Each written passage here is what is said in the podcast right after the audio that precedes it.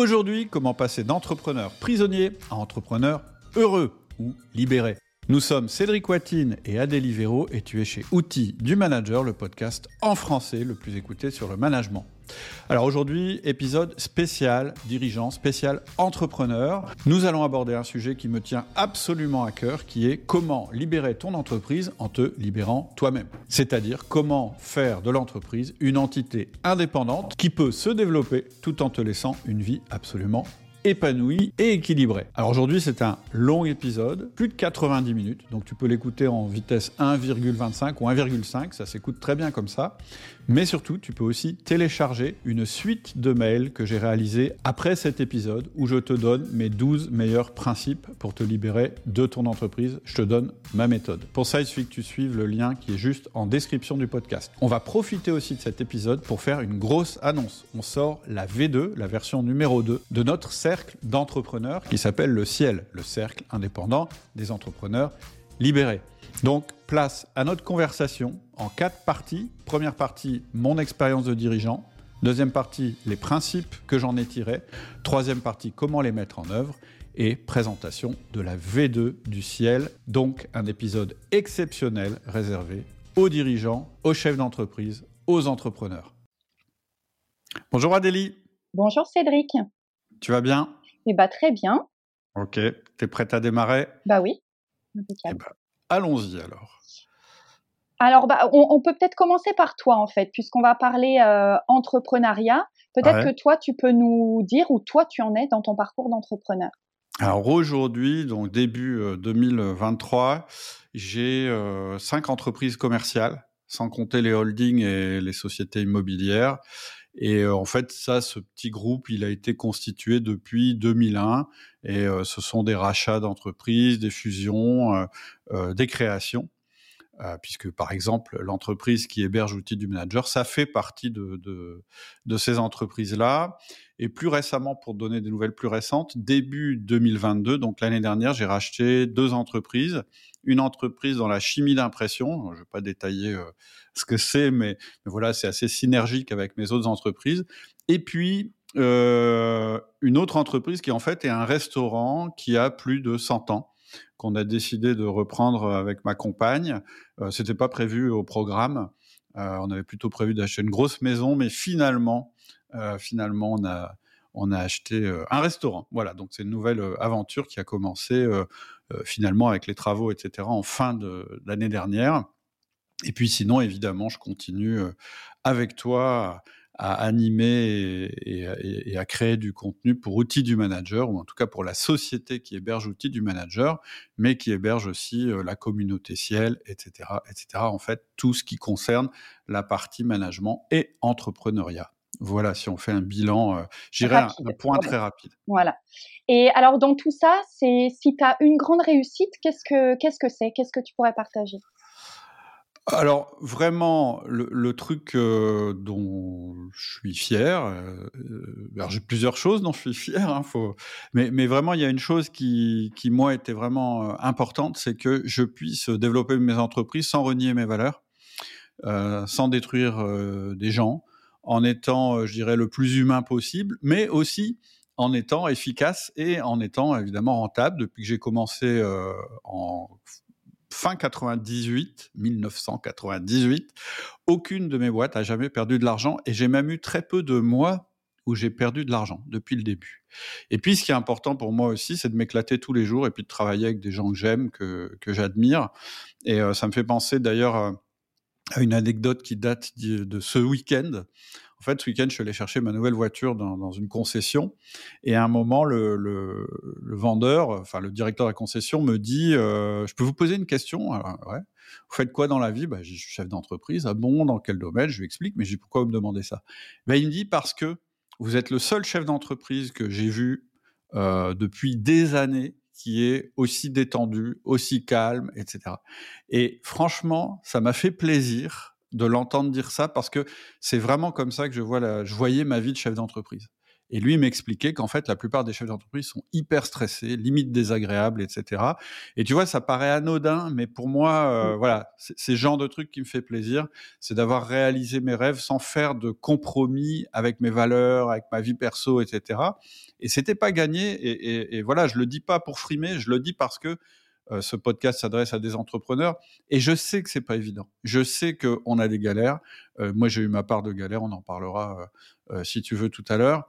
Mais voilà, moi, c'est ça qui, m'a donné envie d'aller plus loin et de porter mon message. C'est bah, ces patrons qui sont stressés, qui s'en sortent pas, et puis qui en fait finalement se sont créés le pire des jobs alors qu'ils pouvaient se créer le meilleur des jobs. Et donc pour moi, ça c'est vraiment alors, ce dont je serais fier pour la suite, eh bien, c'est de convertir, euh, enfin, de, participer à l'épanouissement de plus en plus euh, de patrons, de les libérer de leur entreprise, du stress, etc., etc. Donc voilà, ce dont je, ce dont je suis fier dans mon parcours, c'est d'avoir respecté mes valeurs, etc., sans faire de compromis non plus sur euh, la qualité de mes entreprises, l'efficacité, etc. Et ce que je voudrais faire par la suite, c'est vraiment réussir à, à, bah, porter le message auprès d'un maximum de boss. Voilà. Ouais, à aider les autres finalement à faire pareil.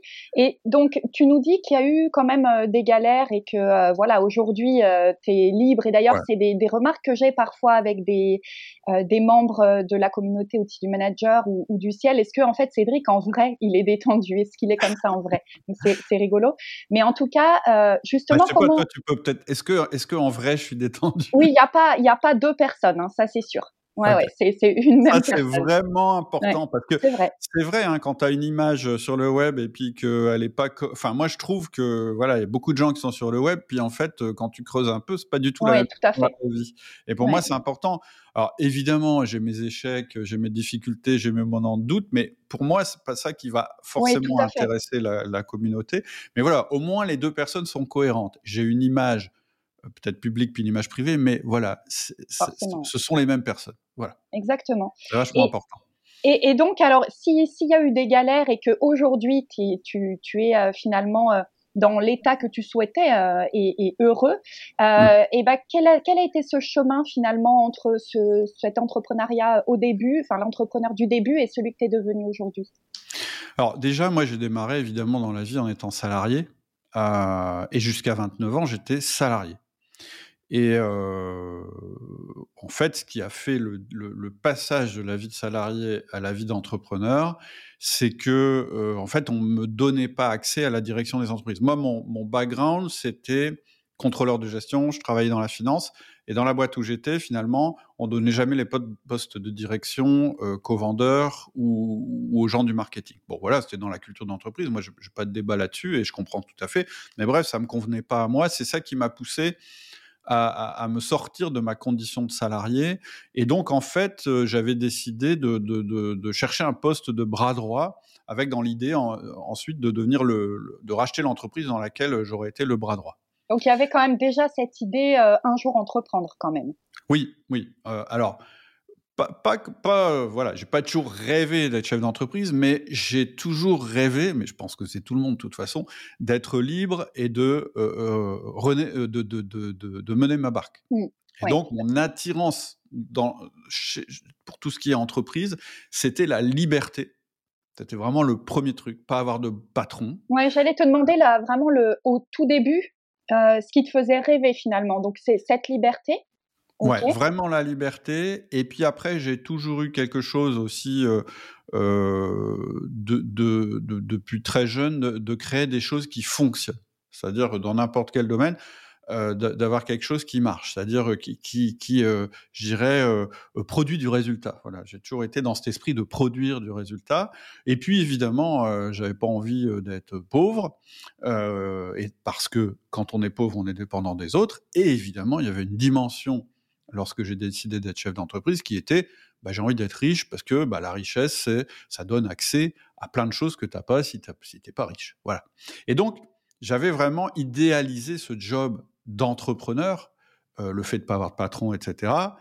Euh, ce que je ne savais pas, et, ce dont je me suis assez vite rendu compte, c'est que, euh, en fait, quand tu passes du job de salarié au job d'entrepreneur, souvent, tu passes dans ce que j'appelle la deuxième roue du hamster. C'est-à-dire que quand tu es salarié, tu te dis, bah, en fait, je pédale, je pédale, je pédale pour quelqu'un d'autre et c'est pas agréable, j'aimerais bien que ce soit pour moi. Mais en fait, très vite, en tout cas, moi, c'est ce que j'observe depuis que j'aide des chefs d'entreprise. Ce qui se passe, c'est qu'ils passent d'une roue du hamster du salarié à la roue du hamster du euh, chef d'entreprise. Et en fait, cette roue du hamster, c'est tu, sais bien, c'est euh, bah, dès que je m'arrête, le chiffre d'affaires baisse, euh, je peux pas prendre de congé. je suis, en fait, je pensais pas avoir de patron, mais finalement, j'ai le pire des patrons, c'est-à-dire mes clients ou moi-même ou mon équipe. Et en fait, cette volonté d'indépendance de libération, etc., en fait, elle n'existe pas du tout parce qu'on se retrouve à nouveau dans, cette fameuse roue du hamster.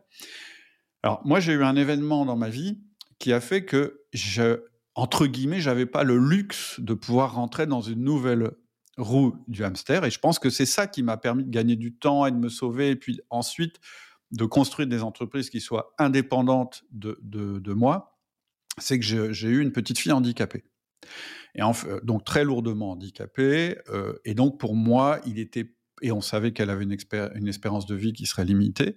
Donc pour moi, il n'était pas question de passer ma vie au bureau. C'était pas possible euh, dans ma, la façon dont je voyais mon existence de me dire bah, je vais me tuer au boulot pendant que bah, ma petite fille elle va vivre de son côté.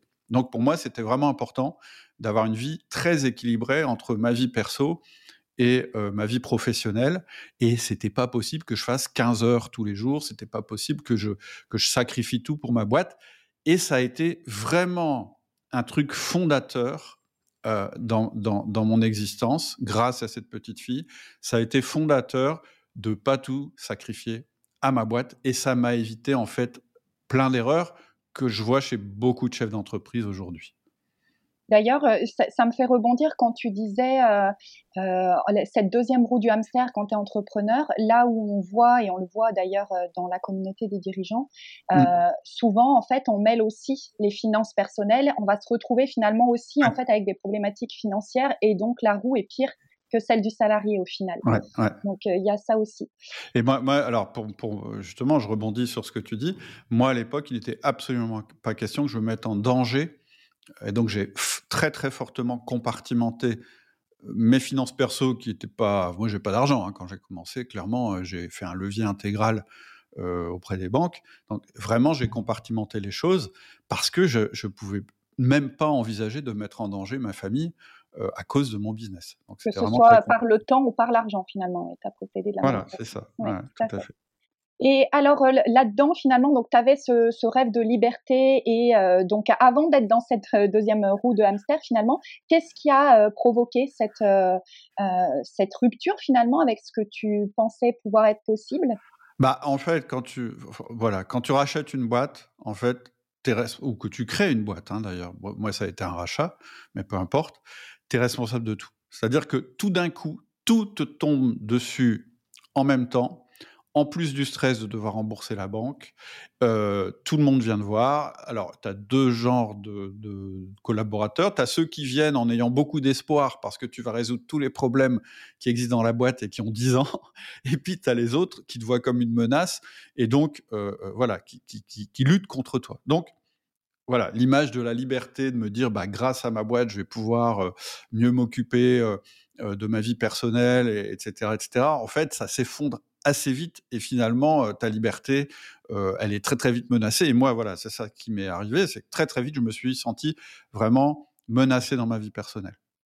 Ça a été vraiment le, truc qui m'a un petit peu stupéfait au début vraiment, vraiment les premiers mois les premiers mois ils ont été très très très difficiles à ce niveau là parce que j'avais justement ce, je devais faire un choix en fait finalement. Et, et, et j'avais pas envie de faire ce choix. Moi je voulais les deux oui, comme, comme, beaucoup, comme beaucoup des entrepreneurs, je pense. Oui, la plupart des entrepreneurs, en fait, c'est ça qu'ils veulent. Moi, je pense que le rêve de départ de l'entrepreneur, c'est quand même ça. Oui, tout à fait. C'est tout. une grande partie du rêve. et, c'est la première partie qui tombe quand tu, quand tu deviens entrepreneur ou quand ton entreprise grossit d'ailleurs. Mmh, tout à fait. Et alors, bon, tel que je te connais, j'imagine que tu n'es pas resté euh, à, laisser menacer justement euh, ta liberté et ta vie personnelle. Alors, qu'est-ce que tu as, qu'est-ce que as fait concrètement pour, euh, pour résoudre ça? En fait, j'avais déjà pas mal eu cette problématique quand j'étais salarié, puisque c'était la même chose. Moi, quand j'étais salarié, j'étais prêt à m'investir, à être passionné. J'aurais pas pu faire euh, mon job de salarié sans être passionné. Par contre, encore une fois, moi, je, voilà, moi, je suis comme tout le monde. Hein, j'ai une énergie limitée. Euh, euh j'ai besoin de temps de repos, etc., pour être clairvoyant, de recul, etc. Et donc, je m'étais déjà, avant d'être, de passer entrepreneur, je m'étais déjà intéressé de très près au système d'organisation du type Getting Things Done de David Allen, euh, enfin tous ces systèmes d'organisation. Et j'avais créé mon petit système à moi. Et donc euh, voilà, clairement, quand je suis devenu chef d'entreprise, je me suis énormément appuyé dessus. C'est une des formations d'ailleurs qu'on a sorties qui marche le mieux, hein, c'est système d'organisation réaliste. Et en fait, ça permet quoi? Ça permet de faire face, en fait, tout bêtement. Ça permet de rester serein dans la tempête. Il me fallait vraiment un système comme ça. Et ça me permet aussi, ça permettait aussi, et ça me permet toujours d'ailleurs, de visualiser ma charge de travail sans émotion, de me dire voilà, il y a ça à faire, et, aussi de, visualiser et de concrètement me dire que de toute façon, dans une entreprise, on ne peut pas tout résoudre immédiatement, et donc partir du principe que mon temps est limité. D'ailleurs, je limitais volontairement mon temps quand j'ai commencé à travailler euh, en tant que chef d'entreprise en me disant je pars jamais après 19 heures et je travaille jamais plus d'un week-end par mois. Euh, en tout cas au départ, et je peux vous dire quand vous faites une euh, reprise d'entreprise, c'est assez tentant de rester dans ces dossiers tout le week-end, etc. Et donc, déjà le premier truc, pour moi, ça a été d'être ultra productif, et j'ai gardé d'ailleurs cette habitude, c'est-à-dire que ça permet de de concentrer très fort le moment de travail et d'être disponible par ailleurs. Je pense, vraiment que c'est une des clés pour le chef d'entreprise, c'est cette capacité à être ultra focus sur un temps limité, c'est ce que j'appelle le 20-80 du chef d'entreprise, pour être disponible le reste du temps pour autre chose et même pour des opportunités business d'ailleurs. C'est la différence entre le temps chronos et le temps kairos. Ça paraît un peu bizarre comme je dis, mais en gros, pour résumer, ça veut dire que pour avoir du temps libre et pouvoir saisir les opportunités, les difficultés, etc., eh bien, il faut que vous soyez très structuré par ailleurs. Par contre, si vous structurez tout votre temps et que vous faites un agenda complètement euh, ultra productif mais complètement bouché, eh bien, vous perdez cette capacité du départ, quand on est chef d'entreprise, qui est importante, à saisir les opportunités. Et donc, moi, j'aime bien une citation que, que j'aime bien de Richard Koch. Donc, Richard Koch, c'est le gars qui a remis au goût du jour le principe de Pareto, le principe de 20-80, dont on parle de temps en temps dans la communauté du ciel. C'est quand tu cherches le meilleur levier, être ultra productif, ça fait partie du problème plutôt que de la solution. C'est-à-dire que quand tu as goûté à un outil de productivité, le danger, c'est de te dire, ouais, je vais pouvoir faire, je vais pouvoir en faire dix fois plus et donc de blinder tes semaines. Et en fait, ça marche pas. Parce que c'est pas le meilleur levier. Et ça, je m'en suis rendu compte très, très vite. Et c'est encore plus vrai quand on est chef d'entreprise. Être ultra productif, ça n'est pas le meilleur levier et surtout d'ailleurs quand on, on dirige plusieurs. C'est quelque chose qu'on peut voir nous en interne effectivement où il y a, tu as une vraie disponibilité quand même et tu réponds à nos questions, etc.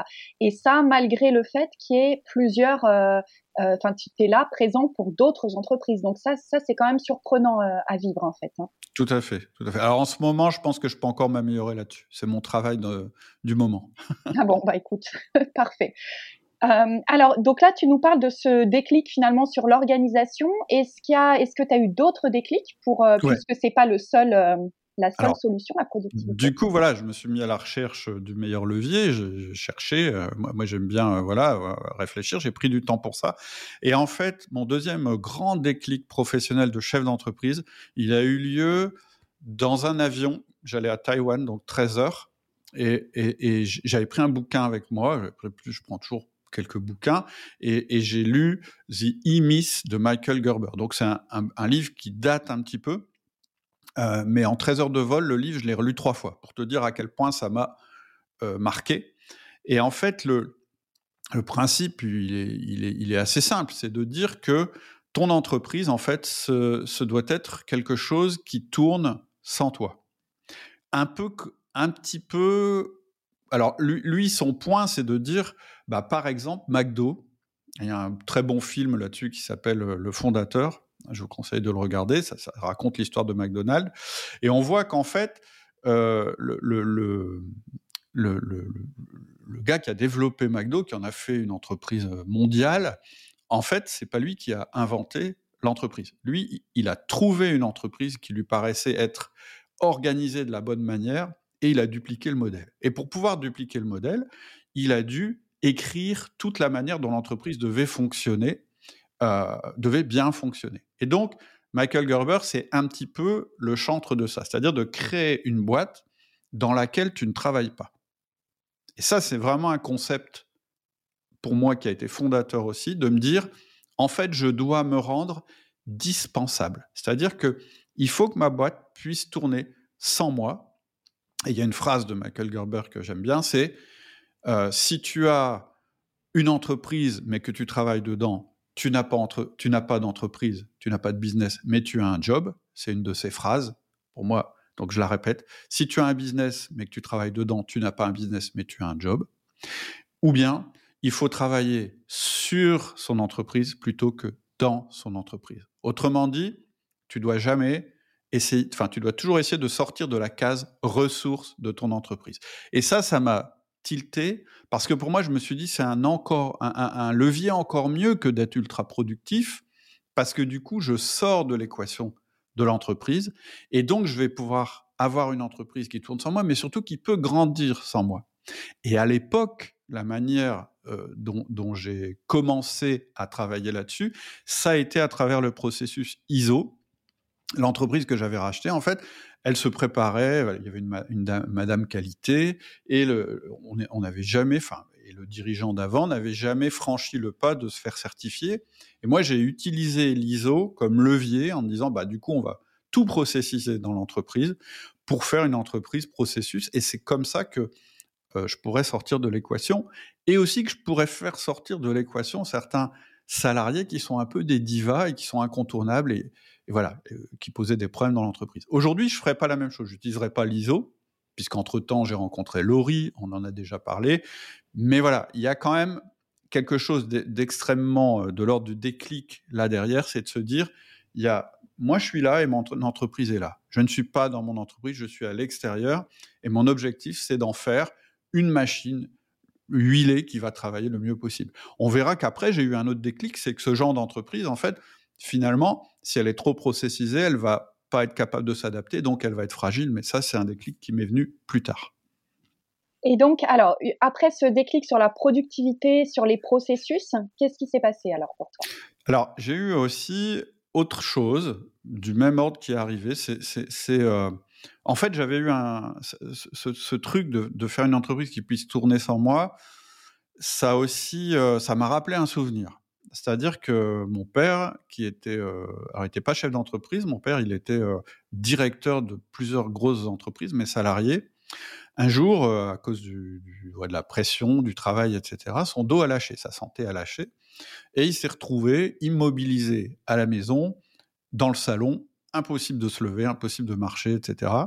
Et donc, il a été en repos forcé. Et je me souviens, ça m'a marqué, de tous ces cadres qui venaient le voir pour prendre leurs instructions et puis qui repartaient travailler. Et en fait, je me, suis, me souviens lui avoir parlé, j'ai dit, mais en fait, il y a un truc que je comprends pas. J'ai dit, tu travailles deux heures par jour, c'est le mot parce qu'il n'était pas capable de travailler plus, hein, il était sous médicaments, etc. Et en fait, finalement, la boîte tourne et ça fonctionne. Et moi, je trouvais ça assez intéressant et assez fascinant. Et donc, il m'a dit deux trucs. On était bien avant la semaine de 4 heures hein, de, Timothy Ferris, qui, a un autre bouquin intéressant à lire. Bon, surtout sur, euh, sur le principe, pas tellement, je dirais, sur les, sur les valeurs. Mais, mais voilà. Et donc, il m'avait dit, bah, en fait, ça, je ne peux le faire que parce que j'ai une bonne équipe. C'est-à-dire, si j'avais pas une bonne équipe, bah, là, euh, je serais euh, dans la, enfin, ce serait vraiment un gros problème. Et il m'avait dit, une bonne équipe, c'est une équipe auprès de laquelle tu peux déléguer et en laquelle tu fais confiance. Tu fais confiance parce que bah, c'est pas le mot qu'il a utilisé à l'époque, mais aujourd'hui, avec mes mots, je dirais qu'il avait créé la bonne culture d'équipe, la bonne culture d'entreprise. Et donc, je me suis, euh, euh, me suis rendu compte euh, de ce levier. En fait, c'est le ce bouquin que j'ai lu dans l'avion et cette anecdote qui m'est revenue qui m'ont fait dire, mais on doit pouvoir trouver un meilleur levier. Et donc, ce levier, c'est d'un côté, bien connaître les process, etc. Et de l'autre côté, c'est le management. Je me suis rendu compte à ce moment-là que ce qui me manquait, c'était le management. C'est-à-dire que même avec des objectifs, même avec la bonne stratégie, même en ayant mis en place tout ce qu'il fallait, etc., j'avais quand même un, truc qui fonctionnait pas dans mes boîtes ou qui aurait pu mieux fonctionner. C'était en fait l'envie de mes collaborateurs de travailler pour cette entreprise. C'est tout bête quand on le dit, mais, mais voilà, j'étais jeune et, à l'époque, on, on parlait pas tellement de ça, de dire bah ouais, il faut que les gens ils aient envie. Parce que s'ils n'ont pas envie, ils sont pas créatifs. S'ils n'ont pas envie. succession de processus, effectivement. Ah, c'est pas excitant. Enfin, mmh. moi, je veux dire, c'est un peu tu l'amour, quoi. Et donc, en fait, finalement, euh, j'ai travaillé euh, à ce moment-là beaucoup sur le management, sur la manière de manager. Et d'ailleurs, c'est un peu plus tard que j'ai créé euh, le podcast Outils du manager où on parle de management. C'est là aussi que j'ai écrit mon, petit livre sur le manager essentiel qu'on peut télécharger sur le site et qui en fait explique les fondations d'un système de management euh, qui fonctionne.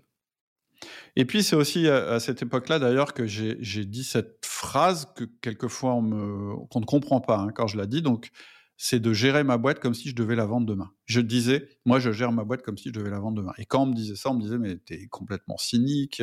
Et, en fait, comment? Et pourtant c'est tellement important. Ouais, en fait pas du tout. C'est pas cynique du tout. Alors évidemment derrière euh, il y a des motivations personnelles. Une, boîte qui, fonctionne comme si tu devais la vendre demain, ça veut dire que, bah, effectivement, le jour où il faudra la vendre, tu seras prêt et t'en tireras ce que tu as le droit d'en tirer. Mais en même temps, ça permet de prendre des vacances, ça permet que ça tourne tout seul. Ça veut dire que tes employés sont autonomes, donc épanouis. Donc ça veut dire qu'ils ont un avenir sans toi, ils ne dépendent pas tous de toi. Ça, c'est un autre, une autre source de stress chez certains euh, dirigeant d'entreprise, c'est dire mais s'il m'arrive quelque chose, qu'est-ce qui va se passer? Euh, euh, humainement C'est-à-dire mes, collaborateurs, qu'est-ce qu'ils vont devenir? Et donc pour moi, vraiment, c'est quelque chose de, vertueux que de dire oui, tu gères ta boîte comme si tu devais la vendre demain, même si tu vas pas la vendre demain, parce que ça t'oblige à créer des collaborateurs qui sont en fait des mini chefs d'entreprise et qui sont capables d'agir sans, sans toi, en fait, finalement. Et je pense que c'est vraiment. entreprise, c'est sûr. C'est pas la même boîte, quoi. C'est quelque chose de beaucoup plus, euh, beaucoup plus autonome, intéressant et surtout intéressant pour tout le monde. Bon, alors, tu nous as partagé quand même déjà pas mal de, difficultés et de, euh, de déclics que tu as pu avoir. Est-ce qu'il y a eu d'autres euh, d'autres challenges pour toi en tant que. Après, oui, alors il y en a eu un récent, c'est l'antifragilité, je vais en parler juste après. Mais au fur et à mesure, donc, j'avais euh, eu ces trois déclics, celui de la productivité, celui du levier euh, managérial et celui de euh, gérer sa boîte en étant extérieur. Il y a aussi quelque chose qui, qui, qui, m'a donné envie d'aller plus loin. C'est simplement que j'ai eu besoin avec ma famille de partir. D'ailleurs, peu, peu après le décès de notre, notre fille, et puis voilà, on avait d'autres enfants, et donc de partir longtemps à l'étranger. Et ça, ça me faisait assez rêver de me dire, est-ce que je suis capable de partir avec ma famille, mais là, vraiment en coupant complètement avec l'entreprise pendant plusieurs semaines, voire plusieurs mois? Et je me suis dit, ça pourrait être un challenge, et je dirais, ça va dans le sens du, du, de, ce que je construis depuis toujours. Et donc, je me suis vachement intéressé au concept de l'entreprise libérée, euh, dont, on a, dont on parle euh, régulièrement.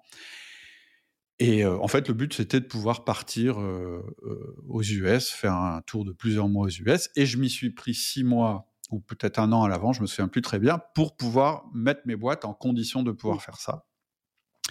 Et au fur et à mesure que, j'ai avancé dans ce projet, je me suis rendu compte qu'en fait, je voulais pas libérer, parce que j'ai rencontré beaucoup de, je dirais, de personnes qui, faisait la promotion de ce type d'entreprise, mais aussi, j'ai aussi rencontré des boîtes et des dirigeants je me suis dit, oulala, c'est pas toujours aussi rose que ce qu'on met dans les bouquins.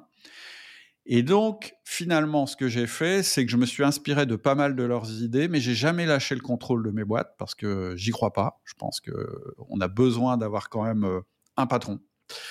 Euh, sinon, c'est la loi de la jungle, malheureusement. Euh, et, donc, je ne crois pas du tout à la libération totale d'une entreprise parce que ça fait des catastrophes, parce que voilà, c'est un peu du qui tout double, et donc voilà, j'ai pas envie de, jouer mes boîtes à qui tout double. Mais il est vraiment possible de créer une culture d'entreprise hyper responsabilisante, ça j'en suis sûr, qui permet que 80% des sujets, voire 99% euh, des sujets, sont résolus sans que tu aies à intervenir. Et donc c'est là aussi au moment où, je me suis préparé à faire ça, que je me suis rendu compte que l'idée, c'était pas de libérer l'entreprise, c'était de libérer le dirigeant. Et qu'en fait, ça passe par la libération du dirigeant, avec un petit peu les étapes que j'ai décrites. Si tu veux, on pourra les résumer euh, à la fin. Mais voilà, avoir les meilleurs leviers. Euh, déjà, être compartimenté, très compartimenté. Avoir euh, le meilleur levier qui est le management et puis créer une culture d'entreprise une fois qu'on a mis en place le, management pour que finalement ce soit les salariés qui continuent à faire progresser l'actif qui est devenu l'entreprise. Alors, tu as, évoqué tout à l'heure euh, l'antifragilité. Et je sais que plus récemment, c'est quelque chose que tu as travaillé. Euh, alors pourquoi, comment l'antifragilité? Alors j'en ai parlé déjà pas mal dans les podcasts, mais moi, moi, il y a quand même un truc qui me fascine, c'est de me dire enfin qui m'a toujours fasciné, c'était de me dire comment je peux rendre mon entreprise non seulement indépendante de mon quotidien, ça ne veut pas dire que je vais plus du tout y intervenir, mais très indépendante de mon quotidien, mais en même temps indestructible indestructible, qu'est-ce que ça veut dire? Ça veut dire qu'elle soit toujours là demain, quoi qu'il arrive, quelles que soient les crises, etc. Et donc, je voulais avoir l'entreprise la plus, euh, les entreprises les plus auto-adaptables, euh, euh, voilà, que même une énorme crise, ça puisse, voilà, ça n'impacte pas la rentabilité, la pérennité de l'entreprise, etc. Et donc, tout ce dont je parle depuis le début vise à ça. Et la grande révélation que j'ai eue, c'était il y a quelques années, c'est en lisant le bouquin de Nassim Taleb qui s'appelle Antifragile. Donc, très très vite, je dis ce que c'est que l'antifragilité. Euh, pour expliquer ce que c'est, on dit souvent, c'est quoi l'inverse de fragile? On va dire, euh, euh, allez, 100% des gens, si j'avais pas parlé d'antifragilité avant, auraient dit solide. Donc, qu'est-ce que et, en réalité, l'inverse de fragile, c'est pas solide, c'est antifragile, c'est-à-dire c'est un cran au-dessus. Concrètement, quelque chose qui est fragile, quand il y a un choc, il s'est détruit. Quelque chose qui est solide, quand il y a un choc, il reste identique. Et c'est un problème de rester identique, parce que les chocs changent tout le temps, et que l'idéal, ce serait d'avoir quelque chose qui, lorsqu'il est soumis à un choc, devient plus solide, c'est-à-dire s'adapte au choc, c'est-à-dire que les chocs le rendent plus solide. C'est ça l'antifragilité. En fait, c'est la caractéristique d'un système qui devient plus résistant au fur et à mesure qu'il a des chocs, qui s'adapte en temps réel euh, aux choses. Et donc, pour moi, l'entreprise parfaite, eh ben, c'est celle-là. C'est celle qui n'est pas détruite par les crises, mais qui est renforcée par les crises. Et c'est sur ça que j'ai travaillé, que j'avais, en fait, je travaillais depuis longtemps sans le savoir, parce qu'une révélation, souvent, c'est ça. Hein. Quelque part, tu le sais, quelque part dans ta tête, mais un jour, il y a quelqu'un qui met un nom et toute une théorie sur le phénomène, et tu dis, bah oui, bah, c'est ça que je suis en train de faire, en fait, finalement. Et, alors maintenant, euh, maintenant que tu es déjà passé par tous ces caps-là, tu penses qu'il y en a d'autres? Le prochain déclic, ce serait quoi? Alors, par, euh, par euh, définition, enfin pas par définition, mais un déclic, moi je ne peux pas savoir à l'avance quel déclic je vais avoir. Après, il y a des tendances. C'est-à-dire qu'en ce moment, dans le ciel, dans notre communauté, on parle beaucoup de l'intelligence artificielle parce que je trouve que c'est un phénomène qui va être intéressant pour les entrepreneurs. C'est l'occasion pour eux de donner à leurs collaborateurs des assistants numériques et donc de faire monter encore la qualité de leurs collaborateurs. Maintenant, est-ce que c'est un vrai déclic? Je suis pas sûr parce que finalement, l'intelligence artificielle, c'est un petit peu, euh, c'est quelque part euh, sous-traiter une partie du sujet à euh, quelque chose qui est autre chose qu'un humain. Moi, ça entre assez fort dans quelque chose qu'on connaît déjà bien, qui est l'automatisation.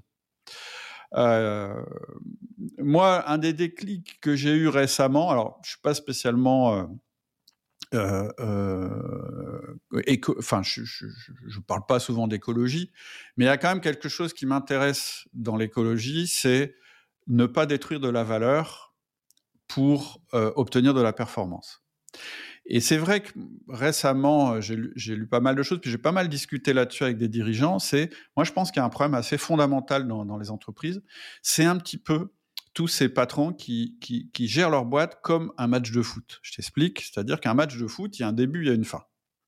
Et donc, tout ce qui compte, c'est de gagner le match, quel que soit le coût et quel que soit l'état des joueurs à la fin. Et souvent, moi je trouve que dans la culture d'entreprise, on voit les choses de cette manière. C'est ce qu'on voit dans les films, etc., etc. Et moi, ce que je vois, c'est que la plupart des boîtes qui durent, c'est pas tout à fait comme ça qu'elles gèrent. En fait, les boîtes qui durent, elles jouent ce que j'appelle le long game, le long terme. C'est-à-dire que, en fait, on n'est pas euh, obligés de mettre la pression à mort sur nos collaborateurs, sur soi-même, etc., de détruire de la valeur pour que notre entreprise soit pérenne. Et finalement, ce qui compte, c'est que notre entreprise s'arrête jamais, qu'elle nous dépasse, qu'elle soit toujours présente quand on a, bah voilà, quand on se retirera ou quand on sera pas là, etc. C'est toujours le même esprit, mais, c'est le même esprit, je dirais, porté au-delà euh, du dirigeant. Et donc, une, des manières qu'on nous donne pour dire, bah oui, pour que la boîte soit toujours là, il faut avoir une vision à long terme. Et moi, ça me va pas cette manière de faire. Parce que j'ai fait plein de fois l'exercice de me dire, bah oui, je vais faire la vision à long terme, ça va parler aux salariés, ça va donner du sens, patati patata.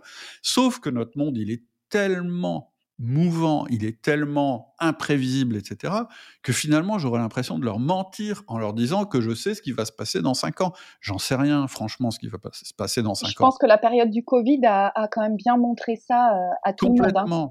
Et, donc, exactement. Et donc, la période du Covid et puis tout ce qui. Parce que franchement, quand tu regardes le début de 2023, mm. peut-être que le Covid va revenir. Il y a une guerre en Europe. Euh, euh, euh, L'IA va tout bousculer. Enfin, je veux dire, si tu veux trouver des, raisons de stresser, c'est assez simple d'en trouver. Mais la raison, moi, moi ce que j'essaie, c'est de trouver des raisons de ne pas stresser. Et donc, pour moi, ce qui compte, c'est pas tellement la vision c'est d'avoir su développer la bonne culture dans ton entreprise pour que finalement, on soit sûr d'être encore là demain. Et pour moi, c'est là-dessus que je travaille maintenant. C'est vraiment là-dessus. C'est-à-dire que moi, la vision, je m'en fous. Ce qui compte, c'est qu'on soit encore vivant demain. Ce qui compte, c'est que notre boîte soit encore vivante demain. Et oui, ça veut dire parfois renoncer à de la performance maximale tout de suite, euh, parce que elle détruirait justement entre guillemets notre espérance de vie. Et bon, ça paraît un peu pompeux et fumeux comme je le dis, mais qu'est-ce que ça veut dire pour un dirigeant? Ça veut dire que pour moi, un dirigeant, il doit être surtout là pour développer des actifs, c'est-à-dire des choses qui vont continuer à gérer de la valeur, de générer de la valeur dans le futur. Et l'actif majeur dans une entreprise, et je pense que ce sera de plus en plus vrai, c'est la culture de l'entreprise. Et donc finalement, je pense que plutôt que d'essayer d'avoir une vision ou de mener sa boîte à la cravache pour lui faire euh, cracher un maximum de cash flow, je pense que gérer une boîte, ça devient euh, euh, la faire mûrir pour qu'elle sache, la boîte, toute seule, entre guillemets, à travers les gens qui sont à l'intérieur, comment être encore là le lendemain. Et je pense que c'est vraiment ça, aujourd'hui, moi, c'est là-dessus que je travaille actuellement. Ah, là, ce qu'on disait, là, le Covid et tout ce qui se passe en ce moment te donne raison euh, sur la stratégie, en tout cas. Hein. Oui, hein, d'autant que, je vais donner un exemple très simple. Aujourd'hui, le marché du travail, si vous êtes employeur, il est plus en votre faveur. Entre guillemets, s'il fallait qu'il y ait un rapport de force entre les entreprises et les gens qui cherchent du boulot, alors pour moi, c'est pas un rapport de force, mais avant, il était plutôt à l'avantage des entreprises parce que les gens prenaient n'importe quel poste parce que fallait bien et puis du coup, on leur pouvait leur faire faire n'importe quoi du moment qu'ils avaient un gros chèque à la fin. C'est fini ça. Aujourd'hui, les gens choisissent leur boîte et pas d'ailleurs en fonction forcément du critère financier, mais est-ce que je vais être libre à l'intérieur de cette boîte? Est-ce que finalement je vais m'épanouir dans cette boîte? C'est ça qui est devenu le plus important. Et si on prend pas ça en compte, eh bien, on ne pourra pas recruter, on ne pourra pas retenir les talents. Et si on ne peut pas recruter, pas retenir les talents, les talents, pardon, on va avoir une boîte qui n'est pas pérenne. C'est sûr.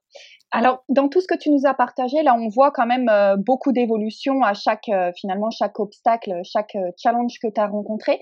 Mais je pense que ce qui va intéresser les auditeurs, c'est de savoir finalement comment, ça s'est passé concrètement, qui, qui t'a aidé, qui était peut-être ton mentor, avec qui t'en as parlé, comment, comment ça s'est passé? Alors, moi, je n'ai pas vraiment de mentor. Euh, j'ai cité, euh, et puis j'ai oublié de citer d'ailleurs euh, une personne qui m'a vraiment aussi appris beaucoup sur le management, c'est Mark Horstman, le créateur de Manager Tools, qui est à la retraite maintenant, mais, mais voilà. Mais moi, moi, je ne suis pas tout à fait à l'aise avec le concept de mentor. D'abord parce que je ne crois pas être capable de... On me dit souvent t'es mon mentor. Enfin, j'ai souvent des mails comme ça. Mmh. Ok, peu importe. Mais, mais, mais, en tout cas, si je prends mon, mon cas personnel, j'estime je, que j'ai pas vraiment de mentor. J'ai des amis avec qui je discute souvent.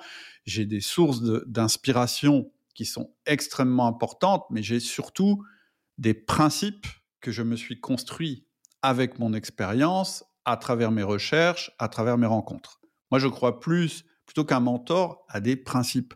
Si vous dépendez de quelqu'un pour le développement de votre boîte ou, de votre vie personnelle, c'est un peu embêtant.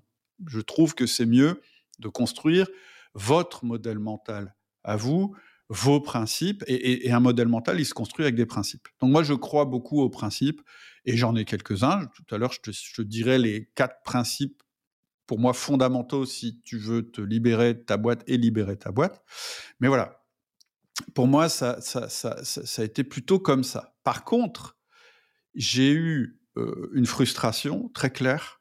J'ai fait pas mal de clubs d'entrepreneurs, de mastermind, ce genre de trucs, pour trouver ce genre de soutien, parce que entre avoir un mentor euh, et avoir des principes, il, me manquait quand même quelque chose. C'est un petit peu avoir des gens euh, avec qui partager, avec qui discuter. C'est ça d'ailleurs qui m'a poussé finalement à créer le podcast, à créer le forum, etc., etc. Parce qu'en fait, euh, si je pouvais parce, que je sais que tu vas me poser la question, parce que c'est classique dans un podcast. Et si tu pouvais revenir en arrière, euh, qu'est-ce que tu changerais? Alors, bon, cette question, elle est toujours, c'est toujours simple de dire, euh, bah, euh, je ferais, je ferais ça, ça. C'est toujours plus facile de réécrire l'histoire, mais moi, moi, je dirais que j'ai pas, il n'y a, pas grand-chose que je regrette dans mon dans mon parcours. Il y a peut-être quelque chose qui aurait pu mieux se passer, c'est d'aller plus vite et, de, de, de, de me rendre compte plus rapidement de vraiment ce qui fonctionnait, ça c'est sûr. Et c'est vrai que si je devais refaire, eh ben, je créerais mon club plus tôt, parce que je pense que soit en tant que créateur, soit en tant que membre, d'ailleurs nous on fait pas une énorme différence euh, derrière dans, le, dans la communauté euh, du ciel, le, but c'est d'échanger pour aller plus vite, parce que là tu, tu, tu bénéficies de l'expérience de chacun, on est sur la même longueur d'onde parce qu'on partage les mêmes valeurs. Et donc voilà, je pense que s'il y avait un regret, en tout cas c'est une frustration que j'ai eue, ça je m'en souviens, de dire mais il n'y a personne qui parle de, des trucs qui pour moi sont essentiels. Et donc, j'ai pas osé, mais à l'époque j'aurais dû créer un club plus rapidement. Je pense que ça m'aurait fait avancer plus vite, puis ça m'aurait permis d'avancer plus vite aussi sur une autre contribution que j'ai envie d'avoir, c'est de libérer les patrons pour libérer leur boîte. J'en parlais tout à l'heure. Alors, ça vient peut-être avec l'âge. Hein. Peut-être qu'à un moment, tu te dis, bon, bah, moi, mmh. j'ai fait ça, maintenant, je veux construire quelque chose de plus grand qui aide plus de personnes. Et je pense que c'est cette chose-là. Une fois que tu t'es euh, occupé des tiennes, en fait, aussi, c'est ça. Hein. Là, tu as, d'abord libéré les tiennes de boîte. Ouais, puis voilà, il fallait que j'ai le temps voilà. aussi pour le faire. C'est une autre entreprise. Boucle avec le sujet du temps. Mais, mais, mais oui, il y a, y a, ça. Puis, puis moi, je ne serais pas du tout à l'aise euh, d'ouvrir ma bouche sur des sujets que j'ai pas moi-même expérimentés. Franchement, euh, ça, je laisse, à, je laisse à d'autres. Bon, et alors, si on parle méthode maintenant, si, euh, puisque de, toute façon, en plus, tu es quelqu'un qui modélise beaucoup et, tu parles de principes, etc. Donc, si, si, tu peux résumer, ça a été quoi cette méthode pour, pour libérer tes boîtes? C'est hyper simple. Hein. En fait, finalement, si on fait, parce que là, on a, on a fait du blabla pendant 40 minutes, mais finalement, euh, on aurait pu. Mais, si j'avais commencé par ça, je pense que vous m'avez tous regardé en disant OK, euh, voilà. Mais je voulais l'illustrer avant, avant, de le dire, mais voilà, pour moi, il y a quatre principes vraiment fondamentaux qu'on peut développer à l'infini, mais il y a quand même quatre principes fondamentaux. Le premier principe, c'est de déléguer un maximum parce que c'est le meilleur levier. Pourquoi je mets ça comme premier principe? Parce que notre temps est limité, ça c'est une constante, ça ne changera jamais. On a toujours 24 heures chaque jour, tous, et à l'intérieur de ces 24 heures, il faudra bien qu'on dorme, qu'on s'alimente, etc. Et donc, il y a un temps qui est voilà, le temps est incompressible. Ça, c'est la partie chronos du temps. Euh, c'est-à-dire que le temps, bah, c'est 100 euh, euh, carrés, 100 cubes. Hein. quand, on en parle, j'aime bien cette représentation où, ou, 100 jetons, je dirais, de 10 minutes chacun, que tu peux mettre aux endroits les plus, euh, les, plus importants pour faire levier. Et le meilleur levier, c'est la délégation à des êtres humains. Pourquoi c'est la délégation à des êtres humains? Parce qu'il n'y a, plus, il n'y a pas plus antifragile qu'un être humain. C'est-à-dire que c'est la seule manière de dupliquer ton, ton, je dirais, ton temps, eh bien, c'est d'utiliser au mieux et de la manière la plus intelligente pour tout le monde le temps des autres. Donc, premier truc, un, dirigeant qui fait pas ça, ça va être très très compliqué. Ce premier principe, c'est déléguer un maximum. Deuxième principe, très important pour un chef d'entreprise, c'est de se concentrer au maximum sur le développement des actifs. Pourquoi je dis ça? Dis parce que je vois trop de chefs d'entreprise qui sont obsédés par la rentabilité, à, je dirais à court terme, en tout cas quotidienne, en se disant il faut pas que j'arrête parce que sinon je vais plus être rentable, il n'y a plus d'argent qui va rentrer, etc. Et ça les empêche de faire le plus important quand on est chef d'entreprise, qui est de développer quelque chose qui lui-même va développer de la rentabilité, mais de manière sans ton intervention. C'est ça un actif finalement. C'est quelque chose qui produit, euh, qui produit de, de, de, la rentabilité, qui produit de la richesse sans que tu aies à intervenir. D'ailleurs, d'ailleurs, l'actif le plus fondamental, celui que vous devez absolument développer, c'est un actif qui ne figure pas au bilan, qui sera très dur de valoriser le jour où vous vendrez votre boîte, mais voilà, il y a des méthodes pour le faire. C'est la culture d'entreprise entre deux entreprises qui ont la même rentabilité, qui, performent exactement de la même manière, si on a une qui a une bonne culture d'entreprise et l'autre qui a une mauvaise culture d'entreprise, je peux t'assurer qu'elles n'ont pas du tout la même valeur. Il y en a une qui peut être dix fois plus valorisable que l'autre, parce que la culture d'entreprise, c'est l'avenir de l'entreprise. Une culture d'ailleurs dont le dirigeant doit être absent. Donc, deuxième, deuxième euh, pour moi, pilier fondamental, euh, principe fondamental, se concentrer sur les actifs et laisser la gestion de la rentabilité quotidienne, etc., à tes opérationnels. Troisième pilier fondamental, il y en a quatre. Troisième, gérer ta boîte comme si tu la vendais demain. On en a déjà parlé. Et c'est très proche et redondant avec ce que j'ai dit à propos des actifs, puisque une boîte qui a des actifs dont tu peux prouver qu'ils vont continuer à générer de la valeur demain, eh bien, c'est une manière de préparer ta boîte. Mais gérer ta boîte comme si tu la vendais demain, moi j'aime bien. C'est un exercice qu'on fait souvent dans le ciel, ou en tout cas que je conseille qu'on fasse souvent dans le ciel. C'est si je veux vendre ma, ma boîte demain, c'est quoi le problème? Et si le problème c'est toi, alors ça veut dire que tu t'es pas assez libéré. Alors ça veut dire que tu t'es pas assez concentré sur tes actifs. Et puis quatrième pilier, euh, qui, parce que tout ce que j'ai dit avant, c'était assez vrai. Euh, euh, même depuis très très longtemps. Le quatrième pilier, c'est créer une culture antifragile. C'est-à-dire vraiment agir sur ta boîte, trouver les meilleurs leviers pour mettre de ton côté toutes les chances pour que ta boîte se, renforce automatiquement en cas de crise sans ton intervention. C'est ça une culture antifragile, c'est que ce soit les personnes chez toi, dans ta boîte, qui sachent s'adapter en temps réel au marché. Ça, c'est ultra, ultra important. Donc, tu vois, quatre principes, je les répète. Déléguer un maximum, te concentrer sur les actifs, gérer ta boîte comme si tu la vendais demain, créer une culture antifragile. Donc tu vois, c'est hyper simple. Comme tout ce qui marche d'ailleurs, c'est hyper simple. Hein. C'est tout ce qui résiste au temps, souvent c'est les choses les plus simples.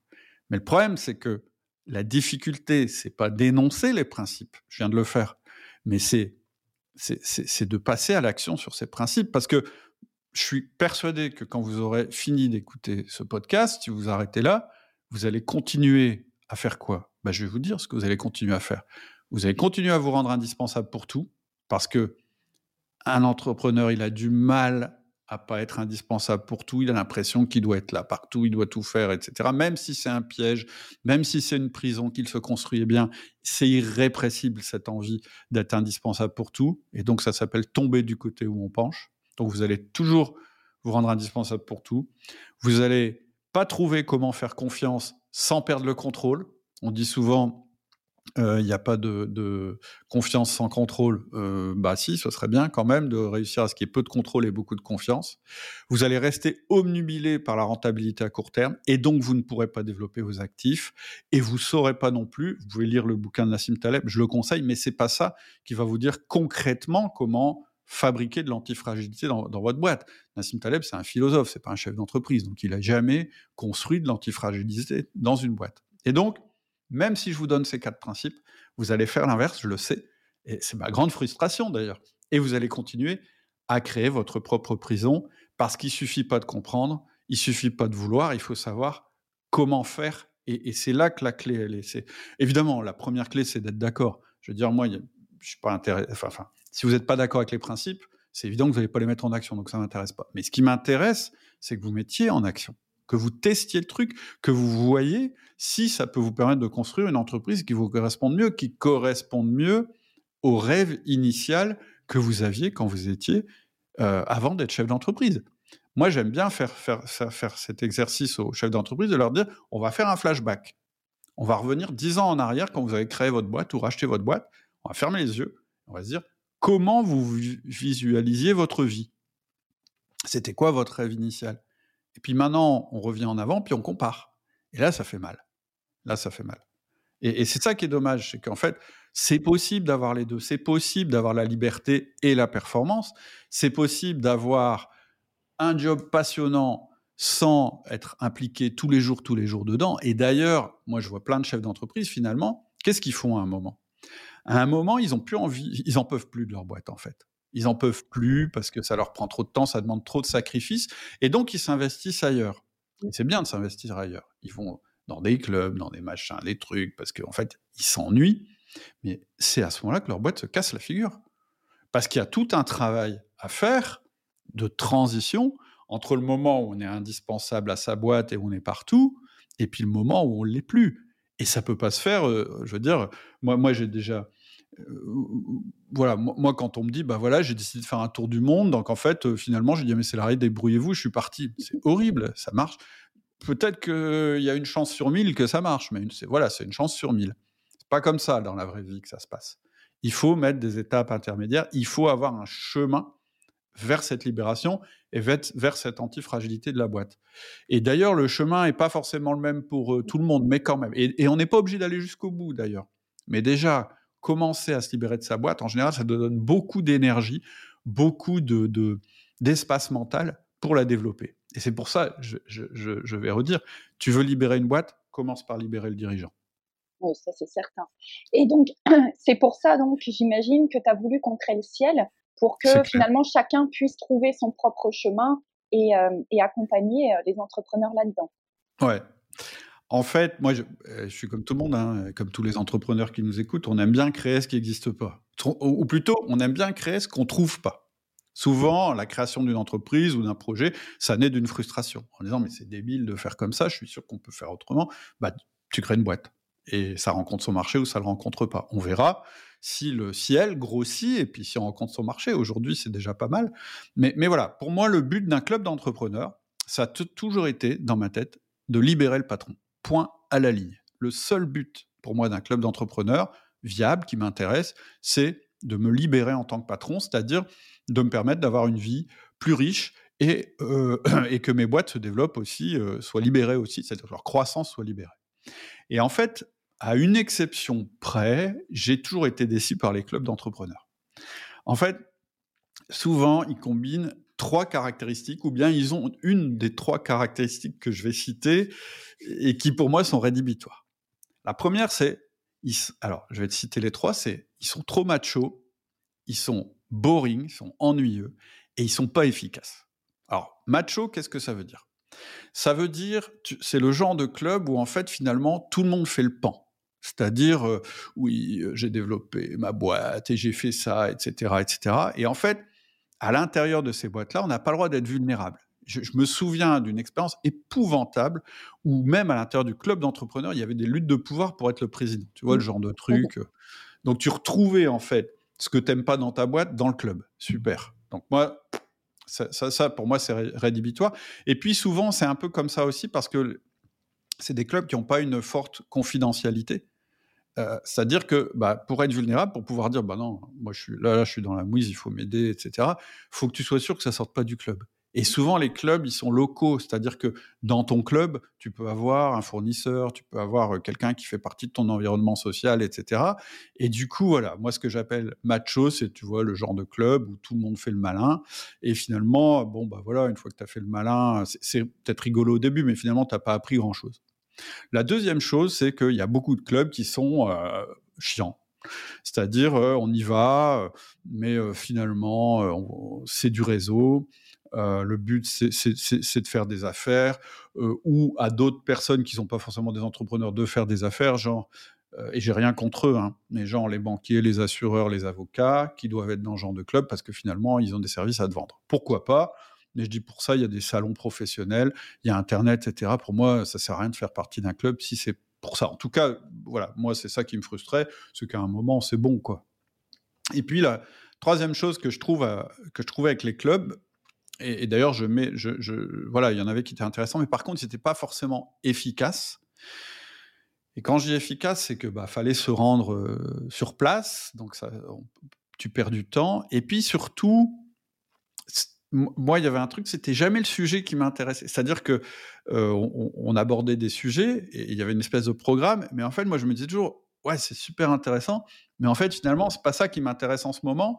Et si je pars là-dessus, je sais pas si vous avez cette expérience, vous ressortez d'une conférence, vous êtes tout excité, vous dites, ouais, c'est vachement bien, je vais mettre ça en place dans ma boîte. Puis en fait, quand tu reviens dans ta boîte, euh, bah, non, t'as pas le temps. Euh, et d'ailleurs, euh, moi j'ai une expérience avec un mastermind dans lequel j'étais qui était génial, hein, où il y avait plein d'idées qui fusaient. Je prenais plein de notes et en fait, j'applique, enfin, à chaque fois que, que j'essayais de les appliquer, je me disais oui, mais je suis en train de détourner ma boîte de ce que je veux vraiment faire. Donc il y a beaucoup de clubs comme ça où tu n'as pas une guideline et ça va vite, en fait, de te détourner de l'essentiel. Et donc, euh, je me suis dit que si, on allait euh, euh, créer un club, je voulais en fait que ce club déjà il soit assez clair et assez précis sur ce qu'il propose, te libérer pour laisser grandir ta boîte, il serait axé sur le management, sur la création d'actifs et il serait axé sur l'antifragilité. Ça permet de gagner en efficacité, de se dire, je sais exactement pourquoi je suis là. J'ai un problème et c'est ce problème-là que je veux résoudre déjà en rentrant dans le club. Puis ensuite, je sais qu'on va travailler sur ces axes-là. Je voulais aussi que, que ce soit efficace, c'est-à-dire que ce soit accessible de n'importe où, n'importe quand, etc. Parce que souvent, c'est ça. Quand tu es chef d'entreprise, c'est ça que je voulais dire aussi par rapport à l'efficacité des clubs. Tu te dis, ah mince, là j'ai un problème et j'aimerais bien pouvoir en parler, mais, mais voilà, mon club, euh, il se réunit euh, toutes les semaines, donc je pourrais, je pourrais peut-être pas en parler tout de suite, etc. Et donc ça, je voulais que les gens, ils puissent déjà immédiatement euh, parler de leurs problèmes et que assez vite derrière, on puisse gérer leurs problèmes, parler de leurs problèmes entre nous. Et, et voilà, j'anticipe, mais effectivement, quand on a créé le ciel, on s'est dit, bah, on veut pas qu'il ait les défauts, donc macho, boring et, et je dirais peu efficace des autres clubs. Donc là, tu nous partages vraiment la ligne directrice finalement de, ce que tu as voulu créer et tu parles d'interactivité qui effectivement qui tenait à cœur pour que ça puisse répondre vraiment aux besoins à l'instant T. Et donc, bah, c'est pour ça que tu m'as demandé de, de, te, de te rejoindre pour la création du, du ciel. Tout à fait. Et là, ce que je suis content de montrer à la vidéo, pour ceux qui ont la vidéo, c'est ça. Pour moi, c'est un truc qui est vraiment intéressant c'est que le ciel, on en est à la V2, elle est en plein lancement. Je vais, faire une petite annonce juste maintenant, juste après. Mais pour moi, c'était ça que je voulais. Je voulais avoir le club dans ma poche, c'est-à-dire pouvoir l'utiliser quand je veux, avoir l'interaction quand je veux, etc., etc. En plus des autres choses qu'on avait déjà développées dans la V2 dont on va parler, mais euh, dans la V1 dont on va parler. Mais voilà, juste avant que que, que, je te laisse parler parce que maintenant, ça va être un petit peu à toi de nous parler du ciel. Euh, je voulais dire que voilà, on on, lance la V2 du ciel. On a pris, euh, je dirais, euh, un an quasiment hein, à tester la V1. Je pense que c'est peut-être un peu plus d'un an, je ne sais plus, exactement. un petit peu, plus. Et on est en plein lancement de la V2 et c'est ce dont on va parler maintenant. Et je voudrais bien clair avant tout, avec tout le monde avant qu'on commence de parler de ça. On va ouvrir de nouvelles places pour rentrer dans le ciel, mais ça va être limité à 30 personnes et ça va être sur dossier. Donc il faudra candidater. Il y aura un lien, il va y avoir un lien là euh, sur lequel tu peux cliquer pour poser ta candidature. Et très clairement, avec les technologies qu'on a, on pourrait prendre 200 personnes. Ça fonctionnerait. On a décidé d'en prendre 30 seulement. Euh, on pourrait aussi décider d'ouvrir tout H24. Mais moi, je connais les entrepreneurs, je sais comment je suis. On saute ou on saute pas. Et en fait, moi, j'ai envie que les gens qui rentrent, c'est des gens qui sont prêts à y aller. Et donc, j'assume, il n'y aura pas de place pour tout le monde. En tout cas, pour l'instant, on va limiter à 30 personnes. On va limiter l'offre dans le temps, exprès pour forcer le passage à l'action. Parce que dans le ciel, oui, on va parler théorie, mais on va surtout passer à l'action. Et voilà, je, je, je pense que c'est, j'espère que je suis le plus honnête possible. Oui, clairement, c'est du marketing. On a limité exprès parce qu'on veut que les gens qui, qui est une pénurie, que les gens aient vraiment envie d'y aller. On veut qu'il n'y ait pas de place pour tout le monde pour l'instant. Voilà. ça représente finalement ce qui se passe après. Il faut y aller. Hein. C'est pareil dans le ciel. Si on veut que ça bouge, il faut y aller. C'est clair. Et donc, on va maintenant parler du ciel. Ce que je t'invite à faire, c'est à réfléchir à tes problèmes pendant qu'on en parle et de te dire, tiens, ouais, ça, ça pourrait vachement m'aider dans mon problème principal. Donc, allons-y, Adélie, on va un petit peu revenir en arrière, euh, puisque c'est à toi que j'ai confié le développement du ciel et puis toute l'animation et le suivi, même si j'y interviens souvent. Est-ce que tu peux te présenter? Alors, bah, moi, je coach les managers de la communauté euh, Outils du Manager. Déjà, c'est comme ça qu'on a commencé à travailler ensemble. Et mmh. puis aujourd'hui, donc les dirigeants du ciel, et je manage aussi l'équipe euh, Outils du Manager au quotidien. Mais euh, en fait, avant ça, j'ai aussi été entrepreneur et euh, je me reconnais très bien quand tu parles du pire job du monde, euh, parce que j'ai été, j'ai eu le pire job du monde, complètement prisonnière d'un business qui pourtant, enfin que j'avais choisi et qui me passionnait mais euh, qui était effectivement pas du tout pensé pour être euh, vendu. Donc moi ça, ça me parle beaucoup puisqu'après euh, le deuxième business que j'ai créé avec mon conjoint d'ailleurs, on a pu le revendre et on l'a pensé dès le départ. justement, on a pensé process, on a pensé tout ça pour que il puisse être vendu après. Hmm.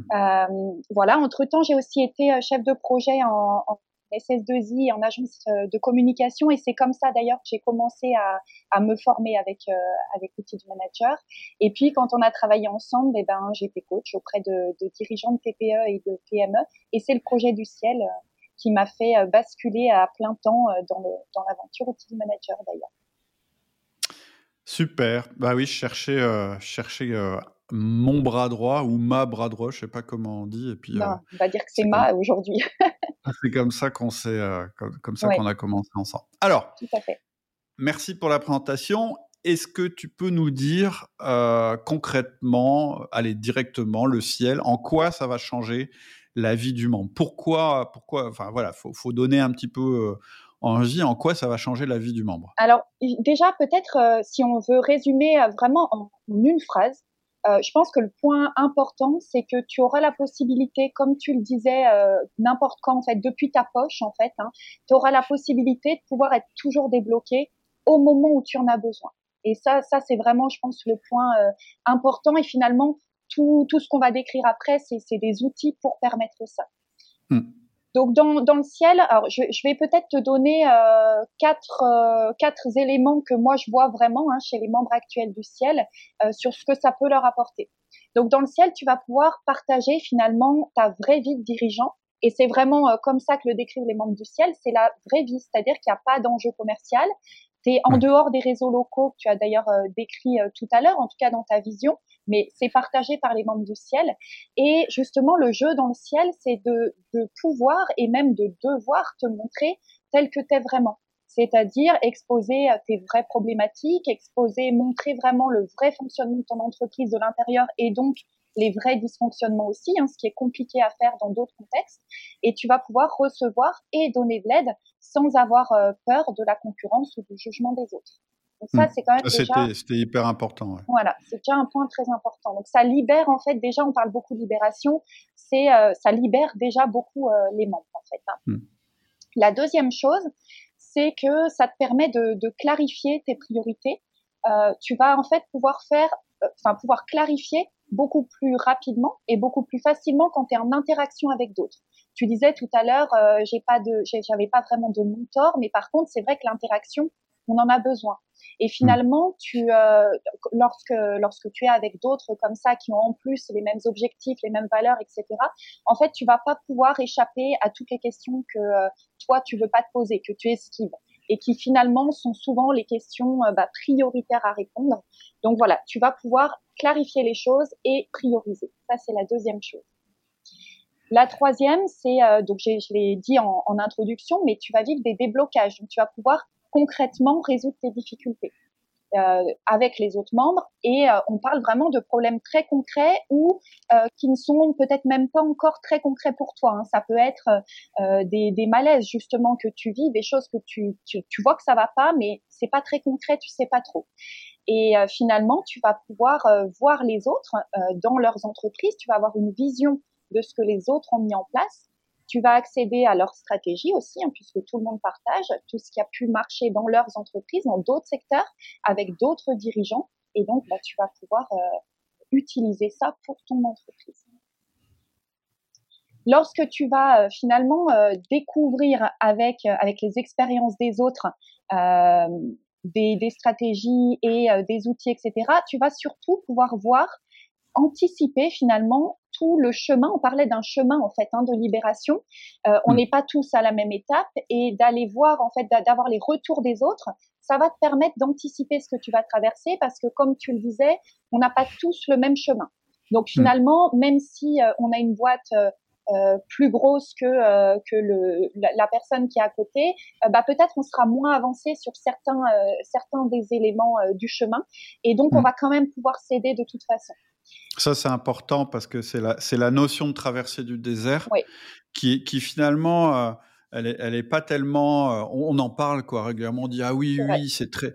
Et, et, en fait, le, là où l'entreprise est le plus à risque, au départ, c'est quand elle est euh, très peu structurée. Finalement, quand on est tout seul, bah, c'est clair, on, est euh, indispensable partout. Et donc, s'il nous arrive quelque chose, le taux de survie d'une mono-entreprise, c'est 23%. Hein. donc voilà, ça dit tout. Mais en fait, après, au fur et à mesure de la croissance d'une entreprise, il va y avoir ce qu'on appelle des traversées du désert. C'est-à-dire qu'entre la taille, cette taille-là et cette taille ici et cette taille-là, ce qui va être absolument crucial de réussir, c'est la traversée du désert. C'est-à-dire comment je gère la période qui me permet de passer de telle taille à telle autre. Et on en parle souvent. Le nombre de startups qui, qui finissent mal ou qui doivent changer de dirigeant parce que euh, c'est plus les mêmes, euh, euh, plus les mêmes choses qui sont demandées. Et donc, ce que, ce que tu viens de dire là, le quatrième point, qui est anticiper ce que tu vas traverser, l'utilité quand on est plusieurs à l'avoir expérimenté, c'est quand, quand quelqu'un dit, ben moi j'aimerais bien passer de cette situation à telle, autre en disant ben fais gaffe, il y a telle chose, telle chose, telle chose qu'il faut que tu valides avant d'y aller, etc. Ça, ça, permet en fait que le chemin soit un peu balisé et puis aussi, euh, outre le fait de se partager en fait les, les éléments qui vont nous servir, juste d'avoir la conscience du chemin qu'il y a devant et du chemin qu'il y aura à faire. En fait, c'est un accélérateur énorme parce que finalement, on parle, on parle de, de blocage hein, du dirigeant. Ça, c'est un gros blocage. Quand on voit pas le chemin devant soi, c'est quand même très compliqué d'avancer. Donc là, c'est un petit peu comme des balises euh, le long du chemin. Et après, il y a plein de façons de grossir. Hein. Une des manières, c'est celle que, par exemple, j'ai choisie. Moi, j'aime bien avoir des petites structures très autonomes. Et donc, j'aime bien parler du schéma euh, galaxie d'entreprise. C'est-à-dire que j'ai pas envie d'avoir des énormes, parce que c'est mon vécu, hein, j'ai vécu dans des grands groupes avant, et en fait, j'ai pas envie de ce schéma. Mais il n'est pas meilleur ou moins bon, il me correspond plus, mais en tout cas, il me paraît plus antifragile. Donc, c'est un exemple de choses dont on peut discuter dans, au sein du ciel, de dire, bah, est-ce que il faut pousser ta boîte ou est-ce qu'il faut en racheter une autre? Est-ce qu'il faut la diviser en deux et, créer deux départements qui vont se développer, deux boîtes qui vont se développer Voilà, c'est tout ce genre de conversation qu'on peut avoir. C'est vraiment pour trouver son propre chemin. Je pense que ça, c'est important. C'est pas un modèle où on te dit euh, va falloir faire euh, telle et telle étape. C'est quand même à chacun euh, d'aller construire et de, de trouver l'ordre aussi euh, des étapes pour lui. C'est super important de comprendre. Alors, ça peut paraître contradictoire ce qu'on vient de dire. Bah ouais, mais s'il n'y a pas de modèle, oui, il y a des principes. C'est-à-dire que si tu adhères pas aux quatre principes que j'ai dit, c'est pas la peine de venir dans le ciel, ça va pas marcher. Mais après, la manière de les mettre en application, c'est là que tout va se jouer et dans quel ordre, etc. Et c'est là où on dit, bah là, en fait, on est obligé, en tout cas, c'est ce qui marche le mieux, d'avoir une communauté, une interaction, parce que c'est par la discussion, en fait, finalement, qu'on va réussir à te mettre sur les, sur les bons axes. Les êtres humains, pour progresser, ils discutent. Je pense que ça, ça changera jamais. Tu peux mettre toutes les intelligences artificielles que tu veux autour. Quand tu rencontres des gens et que tu discutes, c'est là que tu avances et, que tu mets les choses en action. Après, ça ne veut pas dire qu'on va pas utiliser l'intelligence artificielle pour s'aider, mais en tout cas, euh, euh, voilà, ça part toujours d'une interaction. Ok, donc ça c'est assez concret. Hein. Tu nous as dit euh, les quatre choses les plus importantes, c'est partager, donc sa vie avec d'autres dirigeants, clarifier nos priorités, résoudre les difficultés et anticiper. Maintenant, au niveau plus personnel, parce que c'est important qu'on parle de ça, parce que la, quand même la, théorie du truc euh, de, du ciel, c'est que on ne pourra faire ces étapes de libération que s'il se passe quelque chose au niveau du dirigeant. Et là, on va pas être dans euh, les machins ésotériques ou développement personnel, c'est concrètement le chef d'entreprise qui est dans le ciel, qu'est-ce qu'il va avoir comme bénéfice personnel pour lui? Oui, je comprends tout à fait la question. En fait, euh, la première des choses, donc je pense qu'on peut encore euh, donner quatre éléments. Après, il, y a, il faudra discuter avec les, membres actuels du ciel pour vraiment avoir des exemples concrets de, ce qu'ils ont, ce qu'ils en ont fait eux. Mais globalement, on retrouve quand même les mêmes choses qui vont être le temps. Ça, c'est la première chose, c'est que ça libère du temps et de l'énergie.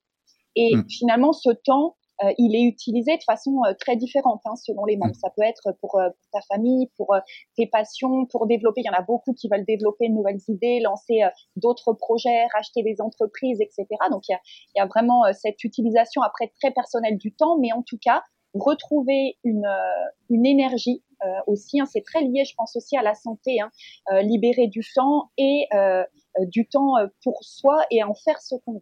Donc ça, voilà, mm. je pense que c'est la première chose importante.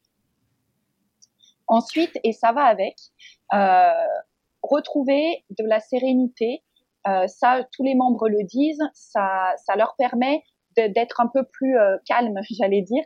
En tout cas, voilà, d'être plus serein par rapport à, leur entreprise. Alors, évidemment, le ciel, c'est pas ça qui va supprimer tout le stress ou, ou toutes les crises dont on parlait. Ça, c'est sûr.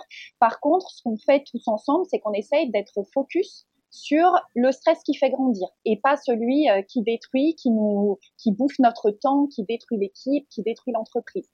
Donc le but du jeu, c'est plutôt que dans ces périodes de stress, eh ben, tu sois accompagné dans les décisions à prendre, dans euh, voilà, dans les moments qui te sont à toi difficiles et que tu euh, puisses rebondir bah, plus facilement parce que justement, tu n'es pas seul. Faut être clair quand on est en entrepreneur, quand on est entrepreneur, faut aimer le stress. Oui, c'est hein, vrai. Parce que sinon, faut pas être entrepreneur. Parce qu'il y a du stress. Mais après, le bon stress, celui qui te fait grandir, quoi. C'est celui-là qui est important. Et en quantité qui détruit pas, en fait. C'est un principe antifragile. Hein. Oui, tout, à fait. Ce que je disais tout à l'heure, c'est un principe du stress. C'est-à-dire que soumis à la bonne dose de stress, tu grandis, trop de doses. et, d'ailleurs, tu, disais, les entrepreneurs aiment le stress, et c'est sûr, en fait, on voit que quand, quand l'entrepreneur se libère, en fait, il ne cherche pas à fuir le stress. Euh, bien souvent, il va justement relancer d'autres projets, se lancer dans de nouvelles choses qui vont en fait aussi générer du stress. Donc c'est pas euh, voilà, c'est pas une recherche de euh, d'une vie plate et c'est pas ça. Hein. Non. La troisième chose dont je parlais qui revient chez beaucoup de membres, c'est alors c'est souvent leur volonté aussi au départ, c'est d'être un, meilleur ou une meilleure, hein, parce qu'il y, a des femmes aussi, un meilleur dirigeant et de rester en fait sans arrêt dans une dynamique de développement, de progression. Donc sais que c'est aussi quelque chose qui te parle beaucoup, mais voilà, de pouvoir évoluer personnellement. Et ça, bah, c'est pas forcément facile quand on est à la tête de l'entreprise finalement, parce que bah, les feedbacks euh, du N plus 1, on les reçoit plus. Donc mmh. là, pour le coup, tu vas recevoir des feedbacks sincères, euh, vraiment ce que personne n'ose te dire, euh, toujours avec bienveillance, mais c'est sincère. Et bah, des mises en garde, les, tu vas avoir les points de vue des autres, tu vas voir tout ce que toi, tu peux pas voir tout seul. Et c'est ça, en fait, qui va te permettre de te remettre en question et, et donc d'agir en, en, prenant en compte des choses que, tu ne voyais pas. tu vas mmh forcément progresser. C'est clair. La quatrième chose, on en a déjà euh, parlé, euh, pour euh, la libération, bien sûr, le but, c'est que tu développes quand même une entreprise qui ne dépend pas de toi au quotidien et qui est raisonnée et durable. tu l'as déjà dit en parlant aussi de taille d'entreprise et d'actifs. En fait, le but, c'est quand même que l'entreprise puisse être là demain, ne pas cramer toutes les ressources, mais que ce, soit encore là demain. Donc, le ciel va te permettre de, de piloter ton entreprise au lieu d'être piloté par ton entreprise. Donc pour ça, tu vas trouver de, nouveaux leviers de croissance. Euh, ça, je l'ai dit, hein, puisque les membres partagent, tu vas pouvoir trouver de nouveaux leviers de croissance et mettre en place, les mettre en place dans ton entreprise et donc augmenter les profits. Mais en parallèle de ça, tu vas aussi pouvoir faire évoluer tes collaborateurs, la culture de ton entreprise vers plus de performance, d'antifragilité et finalement améliorer les relations en général. Ça, c'est un, gros thème, hein, l'aspect relationnel, euh, les problématiques entre associés ou euh, comment faire progresser un collaborateur, etc. C'est des choses qui reviennent euh, vraiment beaucoup et qui débloquent pas mal de situations. Tu vas aussi penser euh, rentabilité à long terme, comme on disait, et donc développer des actifs au lieu de consommer des ressources. Et c'est ça qui va augmenter la valeur de l'entreprise. C'est aussi ce qui va t'éviter de, de t'épuiser et euh, de permettre, euh, ça, permettra en fait petit à petit de transformer ton entreprise pour qu'elle devienne, comme tu disais tout à l'heure, vendable. Oui, je, précise, hein, c'est important, mais tu l'as fait, hein, c'est que oui, on est sur du durable, oui, on est sur une approche de l'entreprise moins stressée, etc. Mais on n'oublie jamais que tu es devenu chef d'entreprise aussi pour gagner des sous, hein, c'est très clair, et on en parle. C'est-à-dire que la notion d'argent, on en parle souvent. C'est souvent un sujet qui revient que ce soit sur comment je gère, comment, comment je me positionne par rapport à ça, etc. Ou on a eu aussi des lives sur euh, le rachat d'entreprise, comment ça se passe, comment faire, comment je fais pour que euh, bah, je ne mette pas en danger ma structure en en rachetant une autre, etc. etc. Donc on est concret, hein, on n'est pas dans, le, dans l'ésotérique et dans, euh, oui, je vais créer une entreprise ou voilà, et j'oublie complètement la notion essentielle de rentabilité et, je dirais la notion capitalistique de l'entreprise. Oui, c'est plutôt, on ne cherche pas l'argent euh, rapide euh, et sans savoir pourquoi d'ailleurs. Hein. C'est vraiment pour développer et, euh, et, pour du long terme. Mais de toute façon, moi, je, même si on parle d'argent rapide, le fait de libérer le dirigeant et le fait qu'il prenne du recul et qu'il s'appuie sur ses collaborateurs, ça génère aussi de l'argent rapide. Hein. C'est vrai. mais c'est pas la recherche première. Oui, exactement. Ok. concrètement, c'est quoi, euh, comment on pourrait dire, les fonctionnalités euh, euh, du ciel? C'est-à-dire, quand je rentre dans le ciel, qu'est-ce que je vais trouver tout de suite? Alors, ou, peut-être d'abord, ce serait intéressant peut-être de se dire, c'est qui actuellement les, membres du ciel? Peut-être avant qu'on parle de ça, ce serait peut-être intéressant qu'on se dise, bah, actuellement, il y a des membres. Hein, c'est qui en fait ces gens-là? C'est ça, parce que le ciel finalement, qu'est-ce que c'est? C'est avant tout une communauté de, de, personnes. Donc voilà, c'est des entrepreneurs dont le but est de se libérer et euh, de créer des entreprises qui respectent donc les principes que tu as évoqués tout à l'heure. On délègue un maximum, on crée des actifs et on développe une culture antifragile. Donc vraiment, voilà, tout le monde est raccord avec ça. Ensuite, euh, plus, de, façon peut-être plus concrète, c'est des entreprises, des entrepreneurs qui viennent d'entreprises euh, très variées, de secteurs variés, donc on peut avoir euh, des personnes euh, qui sont, je sais pas, dans le bâtiment, euh, qui fabriquent des produits. on a quelqu'un qui fait des huiles essentielles. Ça peut être de l'expertise aussi de services, agences d'architecture, des choses comme ça. donc voilà, les secteurs sont très variés. Les On a même quelqu'un qui est dans la, dans la production agricole. Oui, tout à fait. Tout à fait. Oui, oui, c'est vraiment varié ou, des boîtes en dur de production, etc. On est vraiment dans tous les domaines. Il n'y a, pas a pas un domaine particulier. Hein. D'ailleurs, tu dis boîte en dur, donc il y a, principalement d'ailleurs hein, des boîtes en dur, mais euh, il y a aussi, et ça s'applique aussi très bien à des business en ligne. Hein. Ça marche aussi mmh. tout à fait et on en a aussi un petit peu. Mmh. Euh, voilà, donc je disais, c'est vraiment des entreprises de secteurs variés et de tailles variées aussi. Hein. C'est pas, il n'y a pas une taille euh, d'entreprise euh, prédéfinie. Des business models très différents. Aujourd'hui, les tailles, c'est quoi Aujourd'hui, ça va de 1 à 80 personnes. Mmh, voilà. Et alors, par contre, avec toujours l'ambition de développer une équipe, c'est-à-dire que la, la, personne qui vient dans le ciel qui est toute seule, euh, c'est pas pour rester solopreneur, c'est vraiment parce qu'elle elle, est en train de développer une équipe. Fait. Donc voilà. Euh, donc on parlait d'entreprises différentes, on a aussi des, personnalités euh, d'entrepreneurs qui sont bien sûr très différentes, mais toujours avec euh, des problématiques et des enjeux finalement qui vont se retrouver, hein, qui seront probablement proches des personnes qui écoutent, et des valeurs communes. Alors, peut-être euh, sans, développer, tu as déjà, je pense, donné beaucoup de choses au niveau des valeurs, mais si je dois résumer, on a des entrepreneurs qui acceptent de partager autant ce qui fonctionne que ce qui fonctionne pas. Dans leurs entreprises et dans leur fonctionnement aussi euh, personnel hein, de dirigeants, qui osent donner et recevoir, hein, c'est toujours à double sens, mais un avis sincère, qui sont évidemment dans la recherche d'antifragilité, c'est-à-dire qu'ils vont choisir de voir chaque obstacle, chaque difficulté comme euh, une occasion de euh, euh, sortir en fait de, de ce qui les limite, sortir de la vision qu'ils ont actuellement et qui les limite. Et c'est en ça que euh, les autres membres vont pouvoir aider, parce qu'ils vont amener d'autres angles de vision, et c'est ce qui va faire que la personne va pouvoir sortir de, de ses limitations. Et puisque tout le monde, en fait, tous les entrepreneurs du ciel partagent ces valeurs-là, le ciel, c'est un lieu où tout le monde, quand tu rentres dans le ciel, finalement, tout le monde a en toi une confiance absolue dans le fait que tu vas pouvoir t'adapter, que tu as la capacité, dans les moments de crise, de pouvoir euh, rebondir et t'adapter. Donc ça, c'est, voilà, c'est un, je pense, un, un point aussi très important. Est-ce que tu peux nous décrire assez vite la, V1 et la V2 en fait finalement? Parce que la V1 finalement bah, elle est terminée. Oui. Euh, mais voilà, on avait commencé, je dirais, avec des outils un petit peu. Euh, on n'était pas sûr, on voulait tester le, truc, on voulait que ça voir si ça fonctionnait avec une base techno avant de changer. Exactement. En fait, l'idée c'était euh, c'était de pouvoir lancer rapidement quelque chose pour accompagner les entrepreneurs qui suivaient la formation l'entrepreneur libéré. Et donc, qui donne, c'est la formation qui donne les principes et, les outils. Et euh, bah, toi, tu t'es vite rendu compte que c'était intéressant aussi de pouvoir euh, justement accompagner dans l'action euh, encore plus que par la formation et donc accompagner de façon récurrente au quotidien. Et donc, en fait, bah, tu as lancé au départ un, ce, je dirais, un vieux forum où, où voilà, on pouvait converser. Et puis, ben, on a lancé quelques services du ciel en bêta test. Donc, euh, hmm. les, je vais pas tout développer puisqu'on va y revenir après. Et puis, de toute façon, c'est la version euh, obsolète.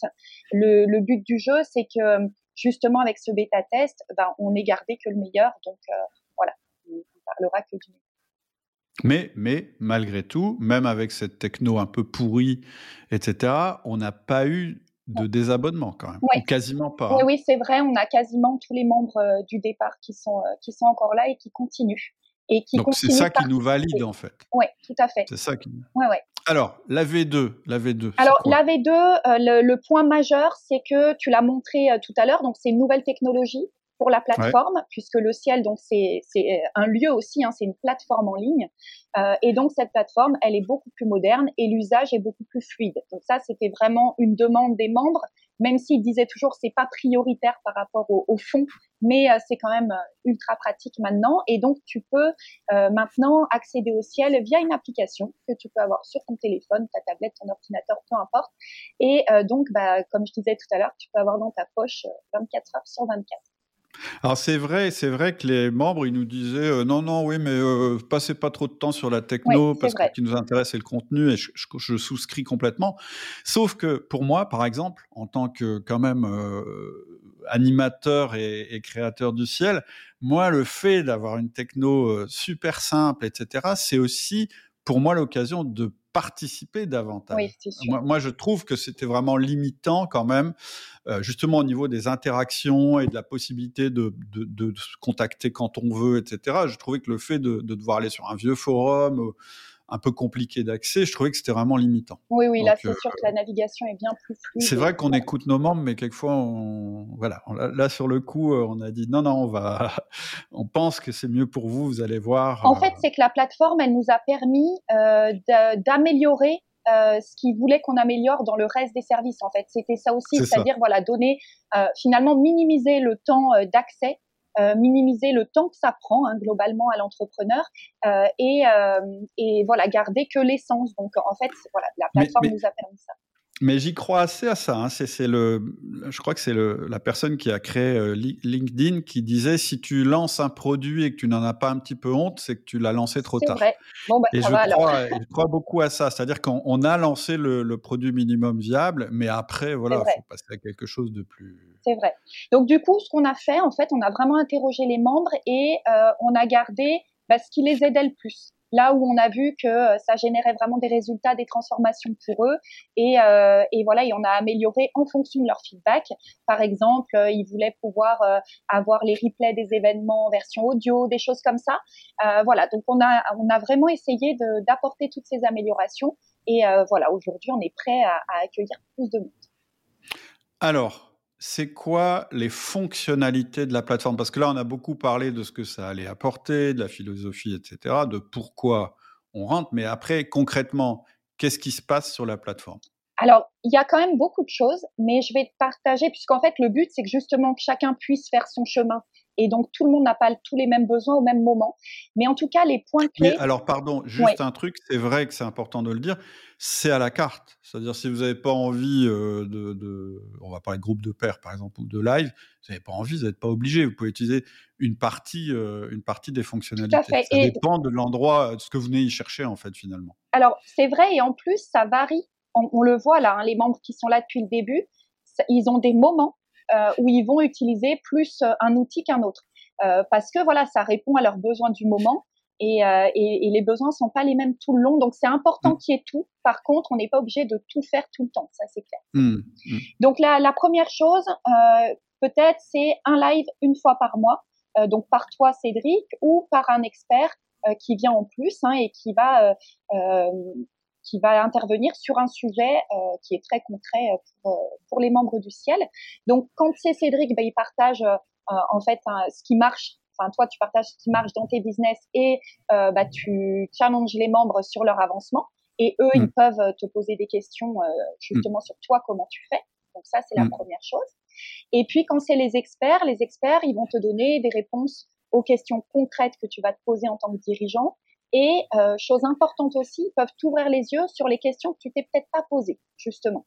Alors après, tu passes pas forcément à l'action sur tout tout de suite, mais par mmh. contre, effectivement, ça ouvre quand même, euh, voilà, les, les, yeux sur des choses qui, qui enfin, sur lesquelles tu vas de toute façon un jour euh, être confronté. Je sais pas si j'ai été clair, mais ça, je peux très bien l'expliquer parce que pour moi, ça fait partie de mes business models euh, fondamentaux dans mon, dans mon job d'entrepreneur. Tu as une phase exploratoire et tu as une phase euh, de mise en système et tu as une phase de passage à l'action. Et je pense que c'est vraiment un bon modèle mental pour un, pour un, pour un chef d'entreprise. C'est et, souvent, euh, en fait, finalement, on en oublie une des trois ou les trois. Enfin voilà. Et donc, pour moi, quand je fais intervenir un expert, c'est la phase exploratoire mais ce qu'il faut savoir, c'est que l'expert qu'on va faire intervenir, il est, il est, en, il est raccord avec, avec nos principes et nos croyances. On a eu d'ailleurs l'exemple une fois d'un expert où on nous a dit, bah non, lui, euh, il n'est pas dans nos... Et hop, on, l'a... C'est-à-dire que la communauté, elle donne son avis très clair. Hein. Je veux dire, lui, euh, bah non, finalement, ça nous parle pas. Voilà, on discute pas mal de ça. Mais ce que je veux dire, c'est que la partie live, et en particulier on fait venir un expert, c'est vraiment pour augmenter ton champ exploratoire et te dire tiens, est-ce que ça me concerne Oui, non, mais de toute façon, d'avoir la connaissance de ça. Et ce qui est intéressant, c'est que tu pourras y revenir plus tard, puisqu'en fait, la plupart des lives, ils sont rediffusés euh, en audio euh, via notre podcast privé. Euh, voilà, ils sont accessibles, ils sont accessibles ensuite. mais, mais voilà, c'est la, partie exploratoire qui est vachement importante, qui est vachement importante. Et moi, quand je, je, je, fais un sujet, par exemple, le prochain, c'est sur les libertés c'est sur la liberté de l'entrepreneur. Je ne veux pas en dire plus, mais voilà, moi, ça m'a assez passionné de faire ce truc-là parce que modéliser qu'est-ce que c'est que la liberté pour l'entrepreneur, etc., c'est toujours concret. C'est-à-dire que même si ça paraît un peu les libertés, machin bidule, à la fin, on a forcément une réflexion concrète et on s'interroge euh, euh, concrètement sur comment on pourra passer à l'action sur le domaine qui a été vu. Oui, tout à fait. Chacun des lives est actionnable.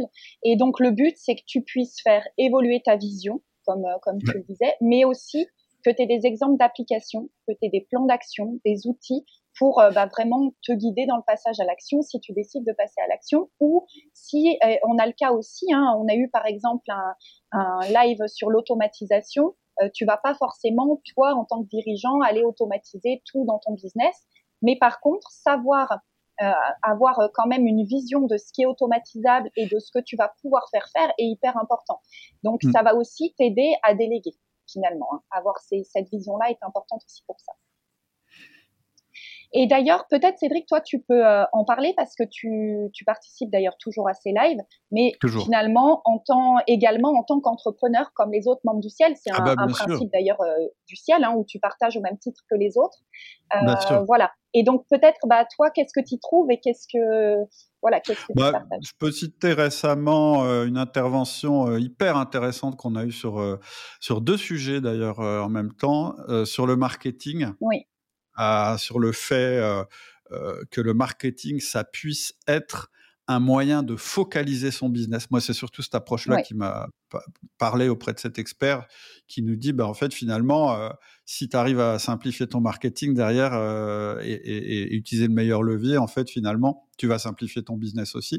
Et puis, ça a débouché sur carrément une réflexion concrète sur les abonnements. Mmh. comment on peut rendre, alors c'est pas forcément un abonnement, mais comment on peut rendre son business récurrent en passant à une notion euh, euh, plutôt euh, d'une notion de one shot, c'est-à-dire par exemple je vends une machine et puis voilà je dois tout le temps repartir à zéro. Comment je fais pour transformer mon business d'un business one shot à un business revenu récurrent, c'est-à-dire comment je fais pour que finalement j'ai pas, je sois capable de projeter ce qui va arriver dans mon business, puisque en fait, je sais à l'avance que je vais avoir un abonnement, un contrat, enfin tout ce qui rend mon business récurrent. Donc tu vois très concrètement ça, ça m'a vachement fait avancer et parler. Et en plus, voilà, ça tombait à point sur, sur un de mes business. Mmh.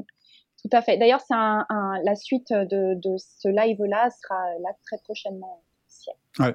Donc ça, ça c'est la partie live. Exactement. C'est une, fois par mois. Pourquoi c'est une fois par mois? Parce que franchement, si on en faisait plus, oui, je pense. Euh, ce serait voilà, ça c'est vraiment une des volontés des membres du ciel, c'est dire oui, mais nous on a un business à mener, faut pas, voilà, c'est le meilleur levier. Tout à fait. C'est vraiment euh, euh, très sélectionner très qualitativement ce qu'on vous propose et que la fréquence, elle soit euh, que vous puissiez y assister quand même.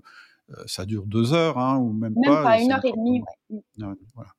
Alors, qu'est-ce qu'on a d'autre qui est hyper important Donc, la, deuxième chose, voilà, qui est, euh, qui est très importante et très, euh, très puissante, euh, je pense, dans le ciel, c'est les groupes de pairs à la demande. Alors, en fait, on en a tous les mois également, mais quand je dis à la demande, c'est que c'est en fait à l'initiative des membres, c'est eux qui ont des problématiques à résoudre, et donc on part de là, en fait.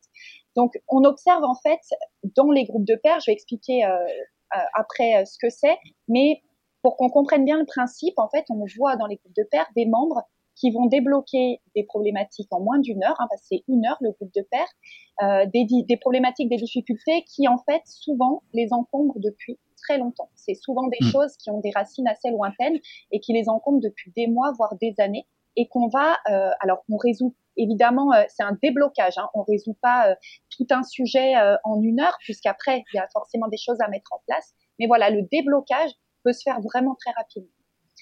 ça, c'est le truc. Alors, moi, ça, c'est un des trucs qui m'a le plus bluffé. Mm.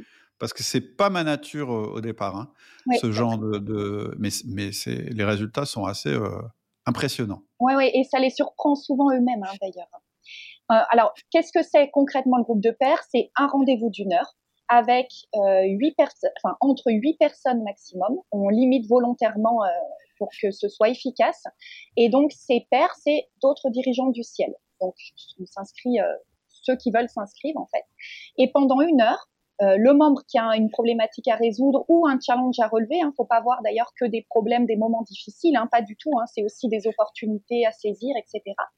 Euh, et ben, ce membre-là, il va pouvoir bénéficier pendant une heure du cerveau collectif du groupe. Le groupe va analyser la problématique, le challenge, etc. et va coacher le membre pour qu'il le solutionne, pour que lui trouve ses solutions. Lorsque tu es coaché en groupe de pairs, tu vas avoir un regard sur euh, de ta situation sous tous les angles, surtout ceux que tu vois pas du coup, hein.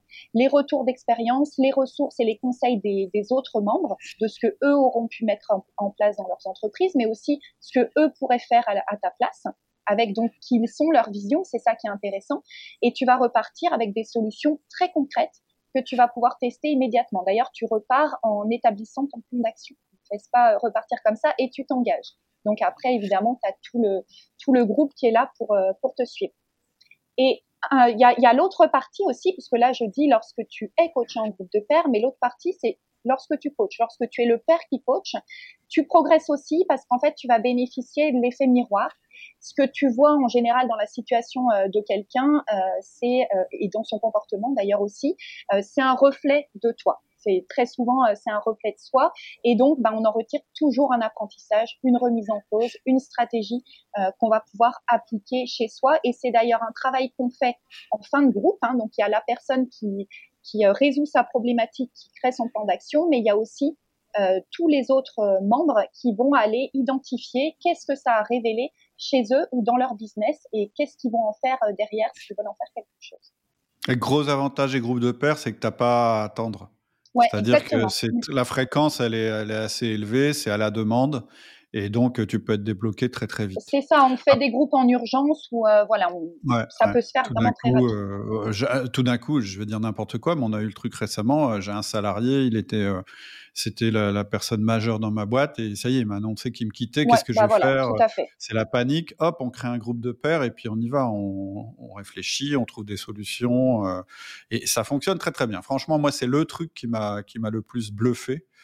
Euh, je me doutais que les, les, lives, ce serait intéressant, mais alors les groupes de pairs, c'est assez impressionnant. Oui, parce qu'en fait, la transformation se fait, se fait sur le moment, c'est ça qui est toujours surprenant. Et en fait, là où ça aide aussi beaucoup les membres, c'est que on, ça donne une vision en fait de soi et de son entreprise euh, pas que sur les problèmes justement, parce que bien sûr on pointe euh, ce qui va pas et ce qu'on peut faire de mieux, mais en fait ça montre aussi tout ce qu'il y a déjà et en fait qu'on oublie dans les moments où, où mm. ça va pas, et donc ça aide à utiliser tout ce qu'on est, tout ce qu'on sait faire et tout ce qu'il y a déjà. Et ça, c'est aussi important. On part de ta situation concrète. On n'est pas dans le théorique. Oui, tout à fait. Et moi, ce qui m'intéresse, au-delà de la vision, c'est toujours intéressant, mais c'est aussi le passage à l'action. C'est que ça génère souvent un passage à l'action immédiat. Bah, complètement, ok. Complètement. Super. Alors, après, troisième. Euh, oui, la troisième chose, c'est euh, alors si j'englobe un petit peu parce qu'en fait, euh, il y a plusieurs choses qui permettent de faire ça, mais c'est les partages parce qu'en fait, le partage et c'est ce que tu disais qui toi a pu te manquer à certains moments dans ton parcours, mais justement le partage, ça a pour moi trois effets.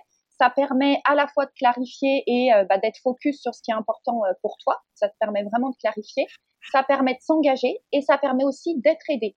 Euh, si on partage pas, personne ne sait euh, qu'on a besoin d'aide. Donc voilà, ça permet vraiment ça. Et... En fait, c'est pour ça qu'on a appelé ça le ciel. Hein. C'est vrai. Euh, d'abord parce que ça veut dire cercle indépendance des entrepreneurs libérés. On voulait que ce soit indépendant et que vous soyez libérés. Mais ciel, c'est aussi aide-toi et le ciel t'aidera. Exactement. Faut, avoir envie d'être aidé. Ouais, c'est une, une, une, maxime qui nous a d'ailleurs été donnée par un membre. Ça. Mmh. Et donc les partages, euh, donc ils ont cet effet en fait sur soi effectivement hein, de clarifier, de s'engager et de se faire aider, mais aussi et ça c'est quelque chose qui nous est remonté par les membres de garder la conscience que bah, on a il y a d'autres entrepreneurs qui sont sur le même chemin.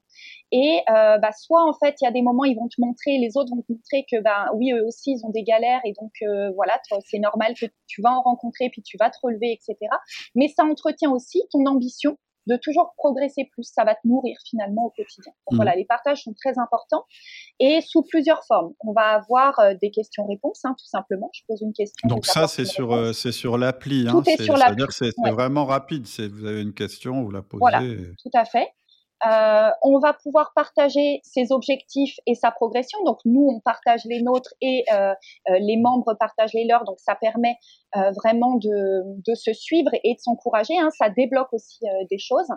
et puis, il y a un partage de parcours d'entrepreneurs avec des témoignages qui vont être très inspirants, des cas pratiques dans le podcast privé du ciel. Donc, le podcast euh, ça va être le lieu sur lequel il y a ces, euh, interviews d'entrepreneurs et euh, tous les replays des événements. Et donc, c'est le dernier point de partage. Ça s'appelle Conversation d'entrepreneurs. C'est uniquement accessible aux membres. Donc là, il y a la confidentialité, c'est-à-dire que vous pouvez vraiment vous lâcher. c'est à l'intérieur du ciel et ce n'est pas publié ailleurs, sauf exception à la demande. Mais en général, non, non, c'est un podcast qui est privé à fait. Et donc en termes de partage, ben, comme on l'a déjà dit, euh, donc je vais passer rapidement dessus, mais bien sûr il y a des ressources et des outils. Donc euh, que ce soit euh, évidemment les replays hein, des lives des groupes de pairs et les outils, les ressources par exemple en termes de livres qui sont partagés, les outils créés par les membres et qui sont partagés, voilà tout ce qui est et puis que Cédric partage aussi évidemment mm. tout ça. et je, suis en train de préparer, je suis en train de préparer une série de, de vidéos justement. Voilà qui va se retrouver Uniquement pour les membres. Mm. Voilà, tout à fait. Et donc, l'intérêt de ça, d'avoir toutes ces euh, ressources à disposition, c'est justement de pouvoir aller piocher au bon moment. Et puis moi, je suis là aussi pour vous renvoyer vers les bonnes ressources, mais de pouvoir piocher au bon moment sur bah, ce qui va nous être utile. Et on a d'ailleurs des membres qui disent, bah moi tel live, tel live, ça fait trois fois que je le regarde parce que c'est vraiment le sujet crucial du moment ou parce que euh, bah, il y a d'autres paliers à passer. Donc euh, voilà, c'est pas euh, euh, ça. Je pense que c'est important. C'est pas le live en fait, c'est pas un one shot où il va être balayé par le suivant en fait, pas du tout. Hein. C'est vraiment on constitue une sorte de boîte à outils en fait. Hein. Mmh. Alors, ce que je voudrais dire aussi à ce stade, c'est que ça paraît beaucoup, et vous pourriez avoir la crainte que ça vous prenne trop de temps, mais non.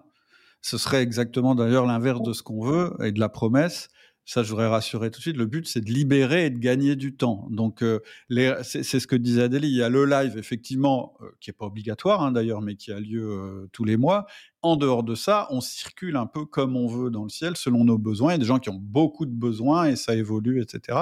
Par contre, ce qui serait peut-être intéressant, Adélie, c'est juste que tu nous redises ton rôle et peut-être un petit peu comment se passe l'onboarding du ciel, c'est-à-dire comment ça se passe quand on a envie de rentrer et qu'est-ce qui se passe quand on arrive dans le ciel. Oui, tout à fait. Mais quand tu disais on circule librement, en fait, c'est moi, j'ajouterais une petite nuance, c'est que justement, on te laisse pas trop libre quand même, c'est-à-dire que on, surveille un peu ce qui se passe.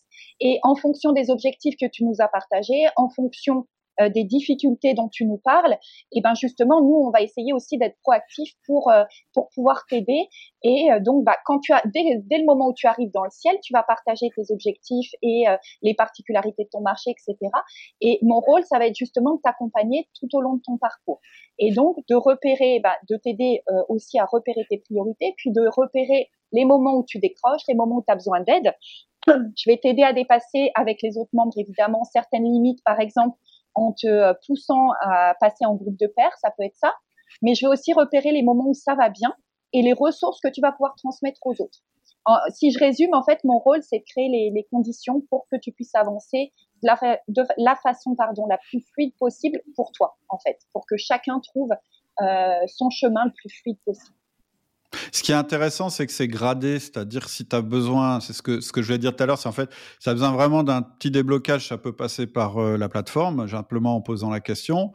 Un plus gros, ça peut être le groupe de pairs. Euh, et puis, euh, tu dis même, en, en, cas de besoin vraiment très, très particulier, on va dire. Ça arrive de temps en temps. Tu peux mettre être coaché en privé par Adélie. Oui, oui. J'allais, j'allais y venir euh, justement à ce chemin-là. Et finalement, en fait, on arrive très peu au coaching euh, individuel parce que les conditions euh, sur la plateforme et dans les groupes de pairs sont déjà réunies pour créer en fait cette intimité dont on peut avoir parfois besoin en coaching. Et donc, euh, parce que ça peut être le cas où, euh, je sais pas, ça touche quelque chose de personnel. Euh, en fait, il y a, y a, plein de choses qui peuvent être abordées finalement devant les autres membres parce que tout le monde a euh, les mêmes valeurs et les mêmes objectifs au final. Donc, voilà. Hmm. Ok, bon. Assez parlé, les personnes qui veulent passer à l'action, les personnes qui veulent nous rejoindre, les 30 personnes qui veulent nous rejoindre, comment, comment elles font pour s'inscrire en fait? Peut-être juste avant de t'inscrire, moi je dirais la première chose, c'est pense à un problème, un problème que tu as. Je pense qu'en tant qu'entrepreneur, euh, il y en a toujours. Mais voilà, pense à celui qui t'empêche de dormir la nuit et imagine que demain, bah, tu as peut-être 10, euh, 20 chefs d'entreprise, des experts qui vont euh, pouvoir se pencher sur ce problème avec toi et qui vont t'aider à le résoudre. Alors, je vais reprendre la, la, progression dont tu parlais. Justement, dès demain, tu peux euh, poser tes questions dans les discussions et consulter les ressources.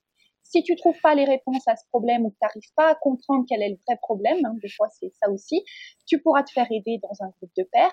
Et si on touche quelque chose de, de un sujet trop personnel ou que tu as besoin d'une écoute plus longue ou plus de temps pour te débloquer, alors là, on peut passer euh, au coaching individuel.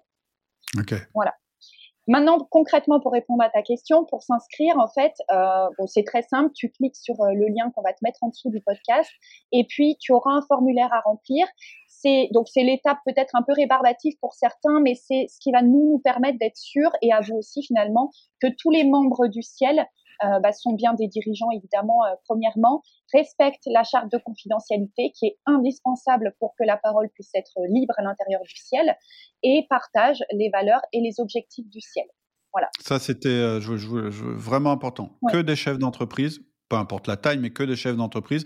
Donc voilà, il va falloir prouver que tu es chef d'entreprise, euh, CABIS, etc. Respect de la charte de, de confidentialité, pardon, c'est primordial parce que justement, on voulait éviter d'avoir un club où, bah, voilà, macho, où de toute façon, je garde mes infos. Bah, en fait, ça te ferait pas progresser. Donc, c'était vraiment important. Et ça a été validé par avocat. On a vraiment, voilà, ce qui se passe dans le ciel reste dans le ciel. et puis, effectivement, qu'on soit en phase sur les principes, le management, les actifs, tout, ce dont on a parlé en début de podcast. Alors, pourquoi Alors, c'est quoi le risque maintenant? Quelqu'un qui dirait, ouais, mais finalement euh, ça m'inquiète un peu, ce truc-là. Euh, pour, pourquoi on pourrait dire que le ciel, c'est sans risque finalement? Alors, D'abord, je vais répondre à ta question. C'est quoi le risque? Le risque, euh, ça peut être d'être un peu secoué et de faire changer les choses. Hein. Je pense que ça, ça c'est quand même la première chose. Euh, mais sinon, euh, le, le, risque, c'est un mois d'abonnement hein, finalement, puisque tu peux rejoindre le ciel pour un mois et poser des questions aux membres. Enfin, tout est tout est ouvert en fait. Hein. Même si tu es là qu'un mois, tu auras accès au live, au groupe de pairs, à toutes les ressources, aux ressources passées aussi. Donc voilà, vraiment en un mois, il n'y a pas de possibilité de perdre son argent. Hein. Le, prix, on l'a indiqué dans le lien qui est en dessous. Mais voilà, y a, déjà, déjà ça, je pense que ça, ça répond à ta question. En même temps, c'est pas notre but. Hein. Notre but, c'est que tu rentres pour y rester, parce que c'est ça une communauté. Mm. Mais effectivement, euh, euh, euh, tu peux nous, tu peux nous, nous, tester sur un mois et puis voilà. voilà et si ça te résout un problème et qu'après on se quitte bons amis, on sera content. Ça libérera une place d'ailleurs. Mais non, voilà, le but, c'est quand même que, voilà, moi, c'est ça qui est intéressant, c'est que les premiers membres qu'on a testés, il y en a quasiment aucun, il y en a peut-être un ou deux qui, qui, ont, qui sont sortis à un moment où on n'avait plus besoin, mais finalement, euh, ils sont tous là, hein. ils sont tous encore là un an après. Oui, tout à fait. D'ailleurs, d'ailleurs, ça m'intéresse euh, que tu nous résumes ce qu'ils en disent, les membres actuels du ciel, parce qu'on les a interrogés, on a des témoignages qu'on partagera, mais mais est-ce que tu peux nous faire un petit... Alors, je vais juste en choisir quelques-uns parce qu'il y, y, a quand même beaucoup de choses qui ont été dites. Mais euh, ce qui résume bien, je trouve, euh, l'esprit du ciel. Euh, alors, il y, a une personne qui nous a dit être dirigeant, c'est un métier qui s'apprend. Parce qu'en fait, on leur a demandé, peut-être pour resituer, on leur a demandé qu'est-ce qu'ils euh, qu'est-ce qu'ils diraient, eux, à un ami pour le convaincre à rejoindre le ciel. Et donc, mmh. voilà, c'est des choses qu'on avait envie de pouvoir vous partager. Euh, et donc voilà, la première chose, c'était être dirigeant, c'est un métier qui s'apprend. Et si tu continues à faire toujours la même chose, eh ben, tu auras toujours les mêmes résultats. Ça, c'est une première chose. La deuxième, euh, c'est quelques questions. Est-ce que euh, tu en as marre de te sentir seul en, en tant qu'entrepreneur pardon? Tu cherches à évoluer, tu cherches des solutions à tes problèmes et des réponses à tes questionnements. Si tu réponds oui à l'une de ces questions, alors rejoins le ciel. Et la dernière qui résume bien l'esprit du ciel dont tu as parlé tout à l'heure, c'était aide-toi et le ciel t'aidera. Et donc c'est important parce qu'effectivement, il y a vraiment cette notion d'action dans le ciel. Donc le but n'est pas de venir en spectateur, même si ça peut être des moments hein, dans le parcours, d'être là et d'écouter, de, de, se reposer, de s'inspirer, c'est aussi possible. Mais euh, voilà, le but du jeu, c'est quand même que, que ça fasse changer les choses. Et alors peut-être moi j'avais envie de te poser une question pour, euh, pour finir, euh, puisque toi aussi finalement tu es un entrepreneur du ciel, qu'est-ce que, qu'est-ce que ça t'apporte à toi et qu'est-ce que ça change pour toi alors, moi, moi, moi euh, alors, très clairement la même chose qu'aux autres membres, mais il y a aussi des dimensions supplémentaires en tant que créateur et en tant qu'animateur du ciel.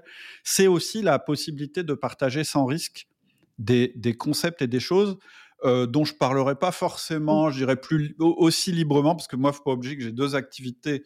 Il y a la partie euh, accompagnement de manager et puis la partie euh, entrepreneuriale. Et dans, le, dans la partie entrepreneuriale, parfois, il y a des choses que j'ai envie de partager que je, qui, qui, qui concernent moins l'autre communauté. Euh, c'est aussi un moyen de, vraiment de partager là mes réflexions et mes derniers concepts, même ceux que j'ai pas testés encore, parce que voilà, tout d'un coup, je me dis ça parlera peut-être à quelqu'un. Et d'ailleurs, souvent, je me dis, ah, tel membre, ça va l'intéresser, ce truc-là. Et donc, de partager ça. Évidemment, je partage aussi plus librement des petites anecdotes de ma vie pro. Euh, par exemple, en ce moment, l'aménagement de mon nouveau bureau au-dessus du restaurant, etc. Bon, je sais pas si ça, il y a des membres que ça intéresse. Voilà, je je me sens plus à l'aise de, le partager au sein de la communauté. ou, même le, quand tu dis des petits euh, éléments, c'est aussi même euh, le rachat de ta dernière entreprise où tu as même partagé des chiffres, etc. Voilà, il y a des choses aussi. Euh, Tout à fait. Et puis, il y a aussi l'idée que à plusieurs, on aura plus d'idées et, surtout, mais, mais, bon, ça c'est un peu une platitude et on l'entend souvent, mais il y a aussi que pour pouvoir vraiment partager des idées, il faut quand même qu'on ait une base commune, parce que sinon, euh, ça part trop dans tous les sens. Et il y a la notion, euh, alors je ne sais pas si c'est un think tank, mais de se dire, il y a des nouvelles choses qui vont pouvoir sortir aussi de nos réflexions.